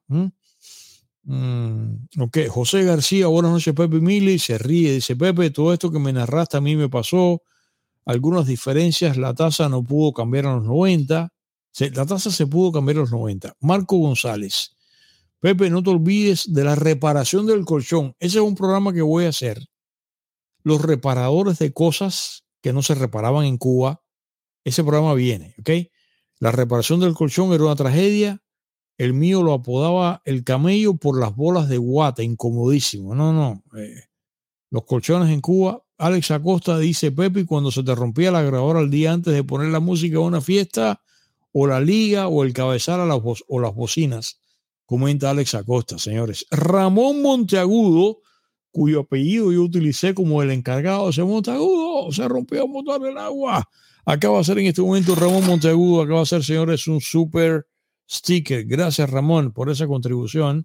Bell Rodríguez, saludos a las carreteras de Estados Unidos, siguiendo tu programa. Un buen amigo, camionero, señores. Y ya está Mari que dice, den like, por favor. Gracias, Mari, por esa mm, solicitud. Roberto Torralbas, lo más triste es que en el 59 se nos rompió la patria y aún no hemos podido arreglarla. Este comentario, querida directora, después de este comentario yo no quiero más comentarios. Bueno, no es que no los quiera, es que este comentario es lapidario y es un comentario insuperable, que es lo que ha estado comentando usted. Me habría gustado ese comentario para cerrar, dice aquí Joel Mesa, buenas noches, los ventiladores cuando se rompían en el verano no podía dormir en toda la noche. Comenta Joel Mesa. Loren acaba también de ser, señores, eh, un super seeker. Gracias, Loren, te agradecemos muchísimo. Y Frank Fabricio también, señores, acaba de hacer también otra hora. Gracias. El Morito de Cuba también, señores. Gracias también. Qué bien, agradezco tanto, ¿eh? El Morito de Cuba y para colmo teníamos que llevar el TV al consolidado en un vagón de construcción. Ya han dicho eso en vez de un auto, ¿eh? Jonisbel Rodríguez Pepe, mi abuelo tenía una maleta de madera que tenía todo tipo de artefactos para reparar lo que fuere, pero siempre tenía llaves. Saludos de las carreteras, otro amigo también, ¿eh? que viene ahí. A ver, y Frank Torres está, señores, mirando desde Puerto Rico. Gracias, Frank, por ese eh, saludo. Y Julio Quiroga, eres un monstruo, se ríe en tu actuación, era excelente en tu interpretación del ventilador partía la cabeza y se quedaba así, terrible, ¿no? Qué cosa, ¿eh? Mirando boca abajo, como cabizbajo el ventilador. Carniprieta y Chirimoya, me encanta ese nombre. Saludos Pepe y Emilia Tigueros. Qué manera de reírnos, qué gran programa, solo comparable con la comedia silente de nuestra niñez. Ese programa viene, por cierto, y las narraciones de Pepe como las del gran Armando Calderón, el amigo Mermelada, Loli Pérez comenta, dice, gracias por el excelente programa, gracias Loli a ti por este comentario y Carlos Liriano disfrutando sus peroratas por las carreteras de Georgia, señores. Soy the king of the truckers, el rey de los camioneros, francamente. Jacqueline Licea, este programa es mágico, dice Jacqueline Licea, que bien. Y Rita Ricardo, que siempre está, señores, también contribuyendo, también acaba también de hacer en este momento un super sticker. Gracias a Tila Tequila también, que no es Tequita, Suquita, también dice saludos de Austin, Texas. Gracias a Tila Tequila por ese, esa contribución. Y gracias, señores. Gracias por tanta ayuda ¿eh? y por tanto apoyo a este programa. Aparentemente, Rida dice, si van a España, Jorge, mira tú, dice, si van a España, o sea, si vamos a España, Jorge y yo estamos apuntados. Qué bueno sería preparar un viaje. ¿eh? A ver si lo hacemos con Amerimía, con nuestra buena amiga Martica. Néctor Pérez, señores, acaba de hacer en este momento eh, un, dice saludos a todos, un super eh, chat. Gracias, Néctor. Gracias. Y Legitumas, un abrazo de las palmas. Ven, mira, ahí está Canarias. Ahí está, gracias, Legi. Tenemos tantos amigos ahí. Frank Capote, demos like al artista, please. Claro que sí, Frank. De esta manera, que bien, eh, hay que dar like a, agradecemos eso. La directora quiere comer, la directora, dice Joy Team 49. Eh, claro que ya es tarde. De esta manera, gracias señores por los super stickers, los super chats de PayPal.